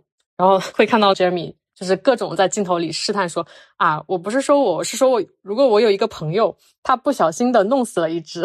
无中生有，怎么怎么怎么样？对，就是各种斗智斗勇，有一些他觉得是非常不合情不合理，当地农民也觉得不合情不合理的一些条款，但是政府就是规定你必须是这么做的，他就会有一些这方面的展现。我觉得是第一季里面比较缺少的一个东西吧，因为第一季里其实看到他很多他觉得这个东西是没有必要的，其实是他自己不懂，因为在英国的那个农业，它的东西都是非常非常细分的。就只是他不知道这个东西存在而已，你不会觉得这个东西有多么不合理。但是第二季就有很多这方面不合理的东西就暴露出来了。牛啊，这是他真正的是从无知变成掌握了武器的感觉了，开始走那个群众路线了。补充一下，克拉克森农场一共只会有三季，因为他就是去年十月份吧，就是在那个《太阳报》发表了一些关于英国皇室的那个言论，然后反正就是现在被 cancel 了。节目，所以只会有三部。我纳闷的是，为什么他能拍第二季啊？为什么会拍三部才会被？好像是因为已经续订的就不会被那个取消了。OK，他第三季的内容就是今年的嘛，然后第二部就是去年的。好，那我们只剩下最后一个熊家餐馆了。图钉说还是一样的好看，说一说，因为我在群里看到一些批评的声音了，有点。嗯，我不知道批评的点在哪里啊，因为我觉得他第二季整个故事，然后对每一个角色的的深挖也越来越深刻，它的主线推进也是正常的在稳步进行。再加上第二季相比第一季来说，有很多人比较大牌的明星来客串，我觉得就是一个优秀的回归剧该有的样子。我找到了图片，也是他截的，应该是豆瓣的一个短评吧。其实没有很喜欢《熊家餐馆二零六》，客串演员阵容很强，表演也很精彩。但是紧接着第五集有些让人摸不着头脑的感情线。第六集作为近年来美剧常见的番外篇手法，讲述了五年前的一次圣诞节晚餐，让人对第二季整个故事节奏的感觉更奇怪了。第一季那种绵延不绝的紧张感消失，取而代之的是东一榔头西一棒槌的氛围感。clip。另外，这集很像 Shameless，并不觉得是个好事儿。但是如果你要这么说像 Shameless 的话，那你要看像哪一季的 Shameless 啊？其实 Shameless 它的剧情本身是没有问题的，有一段时间它的角色的确不怎么讨人喜欢，就比如说 Shameless 大姐的第四季就真的很讨人厌。他是想说卡米那个角色嘛，其实到后来人物设定稍微有一丢丢的奇怪还是什么，其实我觉得都还好，就看第三季的话他怎么给圆回来。他如果圆不回来的话，那可能真的是崩掉了。但目前为止，我是觉得还 OK 吧。可能是想说，就是这个剧里边某一个角色的旧情人回来这个事儿，让其实我我喜欢的点和他在第一季我看的时候的那种感觉是一样的，就是你在那种压抑的氛围，你可以。把自己的声音去很肆无忌惮的去宣泄出来的那种感觉，可能真的就是他们工作的那个地方和我之前打工的地方很类似吧，有一种莫名其妙的宿命认同感。嗯，你在一个小地方情绪比较压抑的情况下，然后你还可以去表达自己内心的不满，就是你刚起床的时候，你要骑个自行车，然后早上六点去后厨准备食材，然后你要去把什么荞麦面、乌冬面掏出来去解冻。然后你要调呃米烧西吕这种东西，然后呃等真的去准备一道菜的时候，啊刚开始你可能是不是很熟悉，你一点一点的为了能达到你店长的那个要求，然后去努力的那种感觉吧，有一种莫名其妙的人生目标的感觉。这是什么词？嗯，没太理解。我我不知道怎么去形容那种感觉。反正其实我看到第二季的时候，我的认同感是更倾向于男主啊，其他的角色还还好一点。他说的有一点就是有一点点赞同，是那个就是什么番外篇集的那个概念。呃，因为足球教练，我刚想起来也有这么一集，而且我当时看足球教练的时候也出现了跟梅菲尔女巫一样的情况，就是我跳过了六和七去看的。然后我觉得好像少点什么东西，但是五和八基本可以连上。然后我第八集看了快一半的时候，我才发现问题，然后跳回到六去看，结果发现六真的是一个番外篇，讲整个球队去瑞士还是瑞典去参加一个友谊赛，然后他们在那个地方每个人有一些有趣的经历，就完全跟他们在英国本土打比赛。没有关系。然后七虽然它是一个正常集，但好像在叙事的整体内容上也可以完全忽略。是不是被那个日本文化入侵了？这个在日本动画片里还蛮常见的。对，所以当我出现了呃从五直接跳到八这个情况之后，我看六和七，尤其是第六集的时候会很着急，因为它不是一个主线的叙事。就是你知道了果再去看过程的话，就会比较奇怪。而且这个过程其中有相当一部分跟这个果没有任何关系。我感觉我们现在在虚空打枪的感觉，嗯、越来越深奥了。嗯，又有是没看的是吧？第二季我们还没看，看了第一季。呃，我们就先缓缓再说吧，反正年终盘点中还会再提它吧，应该。嗯，你要这么说的话，其实熊家的第二季稍微有一点点和第一季不太好的一点，就是它第二季的节奏没有第一季的那么紧凑。就没有第一季的那么紧张的那种感觉，嗯，就是他给你一种职场生活很压抑的那种感觉。但是熊家的第一季，他不是就会把那种不满很直接的宣泄出来嘛？但很多人可能像有一些社畜，他。面临的情况是他没有办法时刻去宣泄，那你去选择去餐饮这一方面，你去选择当一个厨师，你虽然有工作压力，虽然你有来自家庭的压力，然后你可能去在呃自己的那一个地方去做菜的时候，那你做成功的时候得到那种成就感，可能会去消除你的一部分的压力的那种感觉，然后从而实现你自己认为的自我价值的一个升华的那种感觉。就我不知道我这样说的对不对啊？反正就是有这种情怀在。我有一个问题是。那个西红柿罐头里边的钱到底是怎么来的？第二季有解释吗？我没有印象，好像也是没有解释吧。好，我刚刚查了一下，我们今天一共聊了四十一部剧，就是名单里的，现在已经历时三小时四十一分钟了。我们本想第四轮稍微聊一聊偶像漩涡和罢工的事情，我感觉还是算了吧，以后再单独开节目吧。不管怎么说，事实上来说，未来新的一年的话，美剧可能会越来越少了吧。趁着这个空档期，希望大家从这里边，尤其是完结剧，如果你剧荒的话，可以从这里边看一看。然后新剧里面也都还是不错的。剧荒可以看恶鬼，OK，可以找些英剧，这不前几天有一个新闻嘛，说《龙之家族》完全没有影响拍摄，因为主演都是英国人。那今天我们的节目就到此为止吧。然后谢谢图钉、佑佑、Sara、衣柜，下次再见，拜拜拜拜。拜拜。如果你喜欢本期节目，请你在苹果 Podcast 上关注我们，在小宇宙等播客平台多多好评，非常感谢。